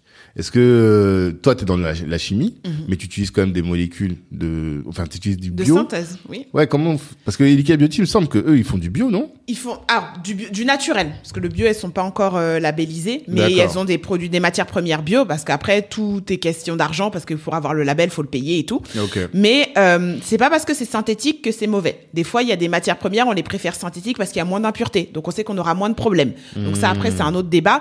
Mais moi, je, voilà, on peut avoir ce qu'on appelle la chimie conventionnelle, donc avec des produits synthétiques, ou de la, ch- la chimie, en tout cas des cosmétiques naturels. Donc, moi, je fais les deux. D'accord. Mm. Quelqu'un qui vient te voir et qui dit, voilà, moi, je veux un produit qui est 100% bio, tu peux quand même le faire. 100%, ça dépend ce qu'elle veut. Hmm. Parce que comme je dis, euh, il y a des choses qu'on trouve pas que pour que ça soit bu- euh, bio, on peut, mais quand c'est 100% naturel, forcément il y a des choses qu'on peut pas parce qu'il y a des choses qu'on trouve pas dans la nature. Ça soit quand c'est naturel, ça veut dire qu'on se baisse, on trouve dans la nature. Donc de l'huile, oui, on va en trouver. Euh, des hydrolats, on va en trouver, mais il y a certains ce qu'on appelle nous des fonctionnels, donc des, des, Des stabilisateurs, des trucs. Exactement, vont- on les ouais. trouve pas dans la nature, donc ils sont d'origine naturelle, mais ils sont pas naturels. Et ça, c'est une grande différence à faire. D'accord. Il n'y a pas des produits qui suppléent, qui compensent. Ouais, mais on n'aura pas la même, euh, on pourra pas avoir la même, euh, le même toucher, la même stabilité. Euh, Il faudra pas être aussi exigeant en fait, c'est ça. Hmm. Pour l'instant, les industriels, les fournisseurs de matières premières l'ont pas encore. Pourtant, ça, ça, en tout cas, c'est un marché aussi en pleine expansion parce qu'il y a de plus en plus de matières premières naturelles, donc Ouais. Mhm. on peut faire de plus en plus de choses. Mais on peut pas encore tout faire pour être 100% naturel. D'accord. En tout cas, naturel, mais pas d'origine naturelle. On peut être d'origine naturelle, Mhm. mais pas naturel. Ouais, origine naturelle, c'est que ça veut dire que t'as pris, t'as extrait chimiquement la, voilà. la molécule, mais 100% naturel, ça veut dire que t'as mis le beurre de karité comme ça, boum. quoi. Exactement, voilà. D'accord. Ok, super intéressant. Euh, une autre de mes questions, elle est liée à la santé mentale. Je sais pas si tu sais que les entrepreneurs sont beaucoup plus exposés. Je vois ta tête, je vois que tu, es, tu comprends la problématique, je dis pour les autres. Donc, sont beaucoup plus exposés aux problèmes de santé mentale que le reste de la population. Et euh, je crois que c'est un rapport de 2 à 4, tu vois, vraiment beaucoup plus. Et je pense que là, toi, tu l'as vu juste après confinement. Donc, maintenant, tu es récemment entrepreneur. Pendant longtemps, tu as été salarié. Comment est-ce que tu fais pour euh, conserver ton équilibre mental? Avec euh, toute la difficulté qu'on rencontre en tant qu'entrepreneur Bah, je suis très bien accompagnée. Franchement, j'ai un mari qui, euh, depuis le début, il m'a bien supporté. Et comme on dit, hein, franchement, quand le mari, quand il dit oui, en tout cas le compagnon, quand il dit oui, il faut vraiment s'assurer que c'est un vrai oui. Et c'est pas le oui et tout, parce que on a deux enfants, Ouais. euh, 9 et 6 ans, donc il faut, faut s'en occuper. Donc il y a certaines soirées quand je, bah, typiquement hier, hier j'ai terminé, il était 21h30, Ouais. alors que j'avais promis, promis, voilà, exact, voilà, exact, bah, c'est c'est réel. c'est lui. Ouais, voilà. Donc euh, j'ai juste arrêté pour faire un bisou aux enfants avant qu'ils se coucher. C'est lui qui les a couchés. Euh, je suis allée chercher. avec- Non, mais vraiment, euh, pour le coup, c'est compliqué. À chaque fois, on se dit oui, on va terminer tôt. Il suffit que c'est un mail. La, la, la phrase qu'il a dû le plus souvent. J'arrive. J'en ai juste pour une seconde. C'est juste un mail. Celle-là, je crois qu'elle a duré trois heures. Et celle-là, il l'entend tous les soirs. Maintenant, il vient même plus me chercher. Mais non, c'est Ouais, sûr encore, que tu bosses à la maison. Donc ça va. voilà, ouais, moi je, ouais, Mm. je suis pas loin, mais non, c'est compliqué. C'est se dire en fait, en fait, c'est dans la tête, il faut se dire que c'est pas parce qu'on arrête que euh, notre entreprise elle va s'écrouler. Mais c'est c'est un cheminement qui est très qui est qui est pas facile et qui est long à faire. Et se dire bah ouais le week-end en fait on a le droit aussi à avoir des week-ends. Euh, si on reçoit des messages euh, le dimanche à 22h bah en fait non. On peut ça peut attendre euh, lundi matin à 8h ouais. mais c'est sûr que oui, pour faire le, le parallèle, moi j'ai en tout cas j'ai de la chance d'une de travailler à côté et de deux d'avoir un mari ouais, qui euh, qui prend le relais quand il faut. Mais comment tu fais pour couper? Parce que, en fait, sur certains métiers, c'est facile. Oui. Mais quand toi, t'as la formule qui est en tête, C'est ça. c'est Bah, pas le moment que retiré coupe- ta blouse et la non, formule bah s'en non, bah, j'ai des mémos sur mon téléphone, j'ai des, bah, j'ai des bouts de papier partout, j'ai Ouais. des listes partout pour euh, penser à, de- je me mets des rappels, penser à faire ça le lendemain, penser, Mhm. voilà. C'est, non, couper complètement, non, c'est pas possible. Même te vider la tête Non. de. Non, non, ce- parce ce que même des fois en vacances, en vacances, je pars avec mon téléphone pro. Des fois, une fois, je suis partie avec mon ordinateur, donc euh, voilà. Non, D'accord. c'est- c'est compliqué. Hmm. Mais est-ce que tu peux dire que c'est un secteur qui te passionne? Oui, Ouais? oui. C'est vraiment un secteur dans lequel tu t'épanouis, Oui. qui fait que tu. C'est que- dur, c'est dur parce que voilà, on est tout le monde n'est pas forcément toujours content. Il y a des choses, ça se passe pas comme on l'a voulu, Mhm. mais au moins non, je suis contente parce que je fais énormément de rencontres que j'aurais jamais fait en salariat. Donc Ouais. comme je dis, la retourner en salariat. Pour l'instant, non. Après, voilà, on touche, on sait jamais ce qui va arriver. Je, mais non, je resterai malgré toutes les difficultés, euh, le fait de terminer des fois à minuit, non, je ne retournerai pas en salariat. Minuit. Ah oui, eh oui. C'est le charbon. C'est le charme. Bah oui, quand on a des produits, le, le- le client il vient demain, il faut remplir et conditionner les produits, qu'on avait d'autres choses à faire et qu'il vient demain à 9h, bah Ouais. c'est terminé. hein. On va pas lui dire ah au fait euh, J'ai pas fini ma série, je voulais regarder ma série. exactement voilà. Donc non non non. D'accord, top. Top. Ben, ben voilà, dernière question, c'est euh, qu'est-ce que tu voudrais absolument que notre cible, qui est la jeunesse afro-entreprenante, retienne de tout cet échange? Quel message tu veux absolument leur laisser? Sur un malentendu. non. C'est-à-dire? C'est-à-dire que vraiment, on a des rêves et que il faut pas se dire euh, ah mais je vais jamais y arriver. Mhm. Non, on essaye. Si ça fonctionne, tant mieux. Si ça fonctionne pas, bah tant pis, on a essayé et on rebondit sur autre chose. Parce que vraiment, moi, je vois avec mon parcours, moi, je me suis accrochée, je me suis accrochée et, euh, et j'ai presque, en tout cas, pour l'instant, ça fait deux ans. Si ça s'arrête, bah tant pis, ça sera Ouais. arrêté. Surtout que t'as pas de chômage. Voilà. Tu as démissionné. Non, ah, je savais pas dans quel ordre il fallait le faire. Voilà, oui. Donc non, j'ai si jamais tu eu chômage. encore, c'est que c'est Voilà. la rémunération de ton activité. Oui, voilà, voilà, ça a été dur. J'avais mis un peu de côté. euh, Mhm. Voilà, c'est après on se paye pas des milliers des cents, on paye juste ce qu'il faut pour pas perdre la maison. On fait des Mhm. sacrifices. on- ah, le confinement a fait qu'il y avait pas de vacances, hein, donc for- forcément Ouais, il y a des vacances. Le, voilà, le budget vacances, il est budget sortie vacances et tout. Ouais. Non, mais il faut vraiment s'accrocher. C'est dur, mais il faut il faut tenter. Il faut tenter et, euh, et bien s'entourer. Voilà, parce que c'est le plus important. D'accord. Quand tu dis bien s'entourer, s'entourer dans le couple.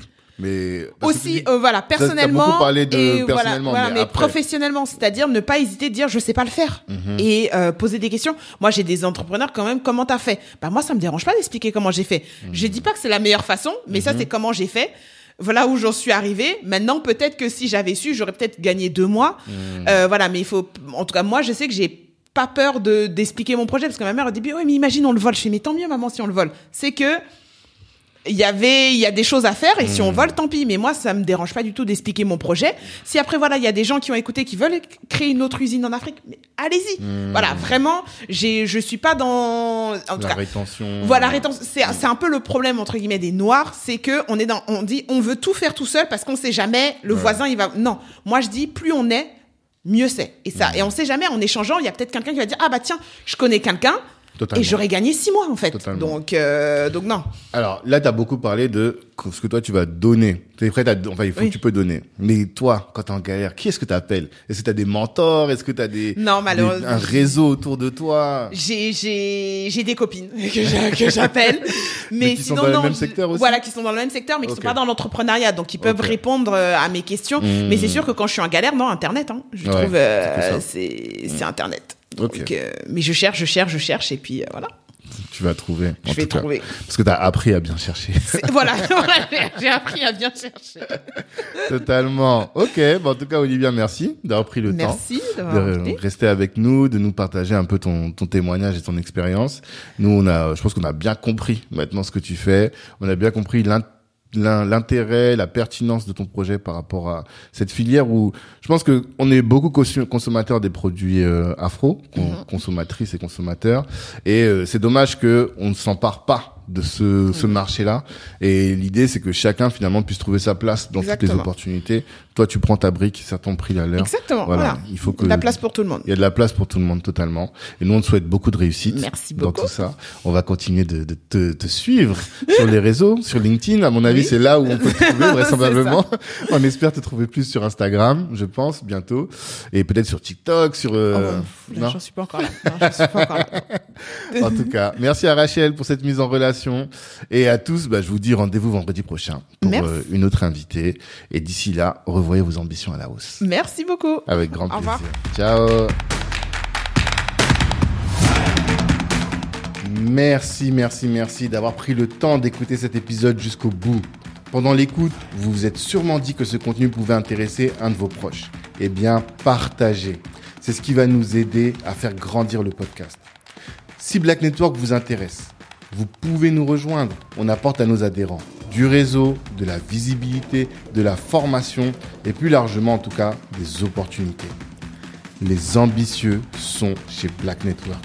La réussite est notre objectif, l'Ubuntu est notre moyen de l'atteindre. Peace.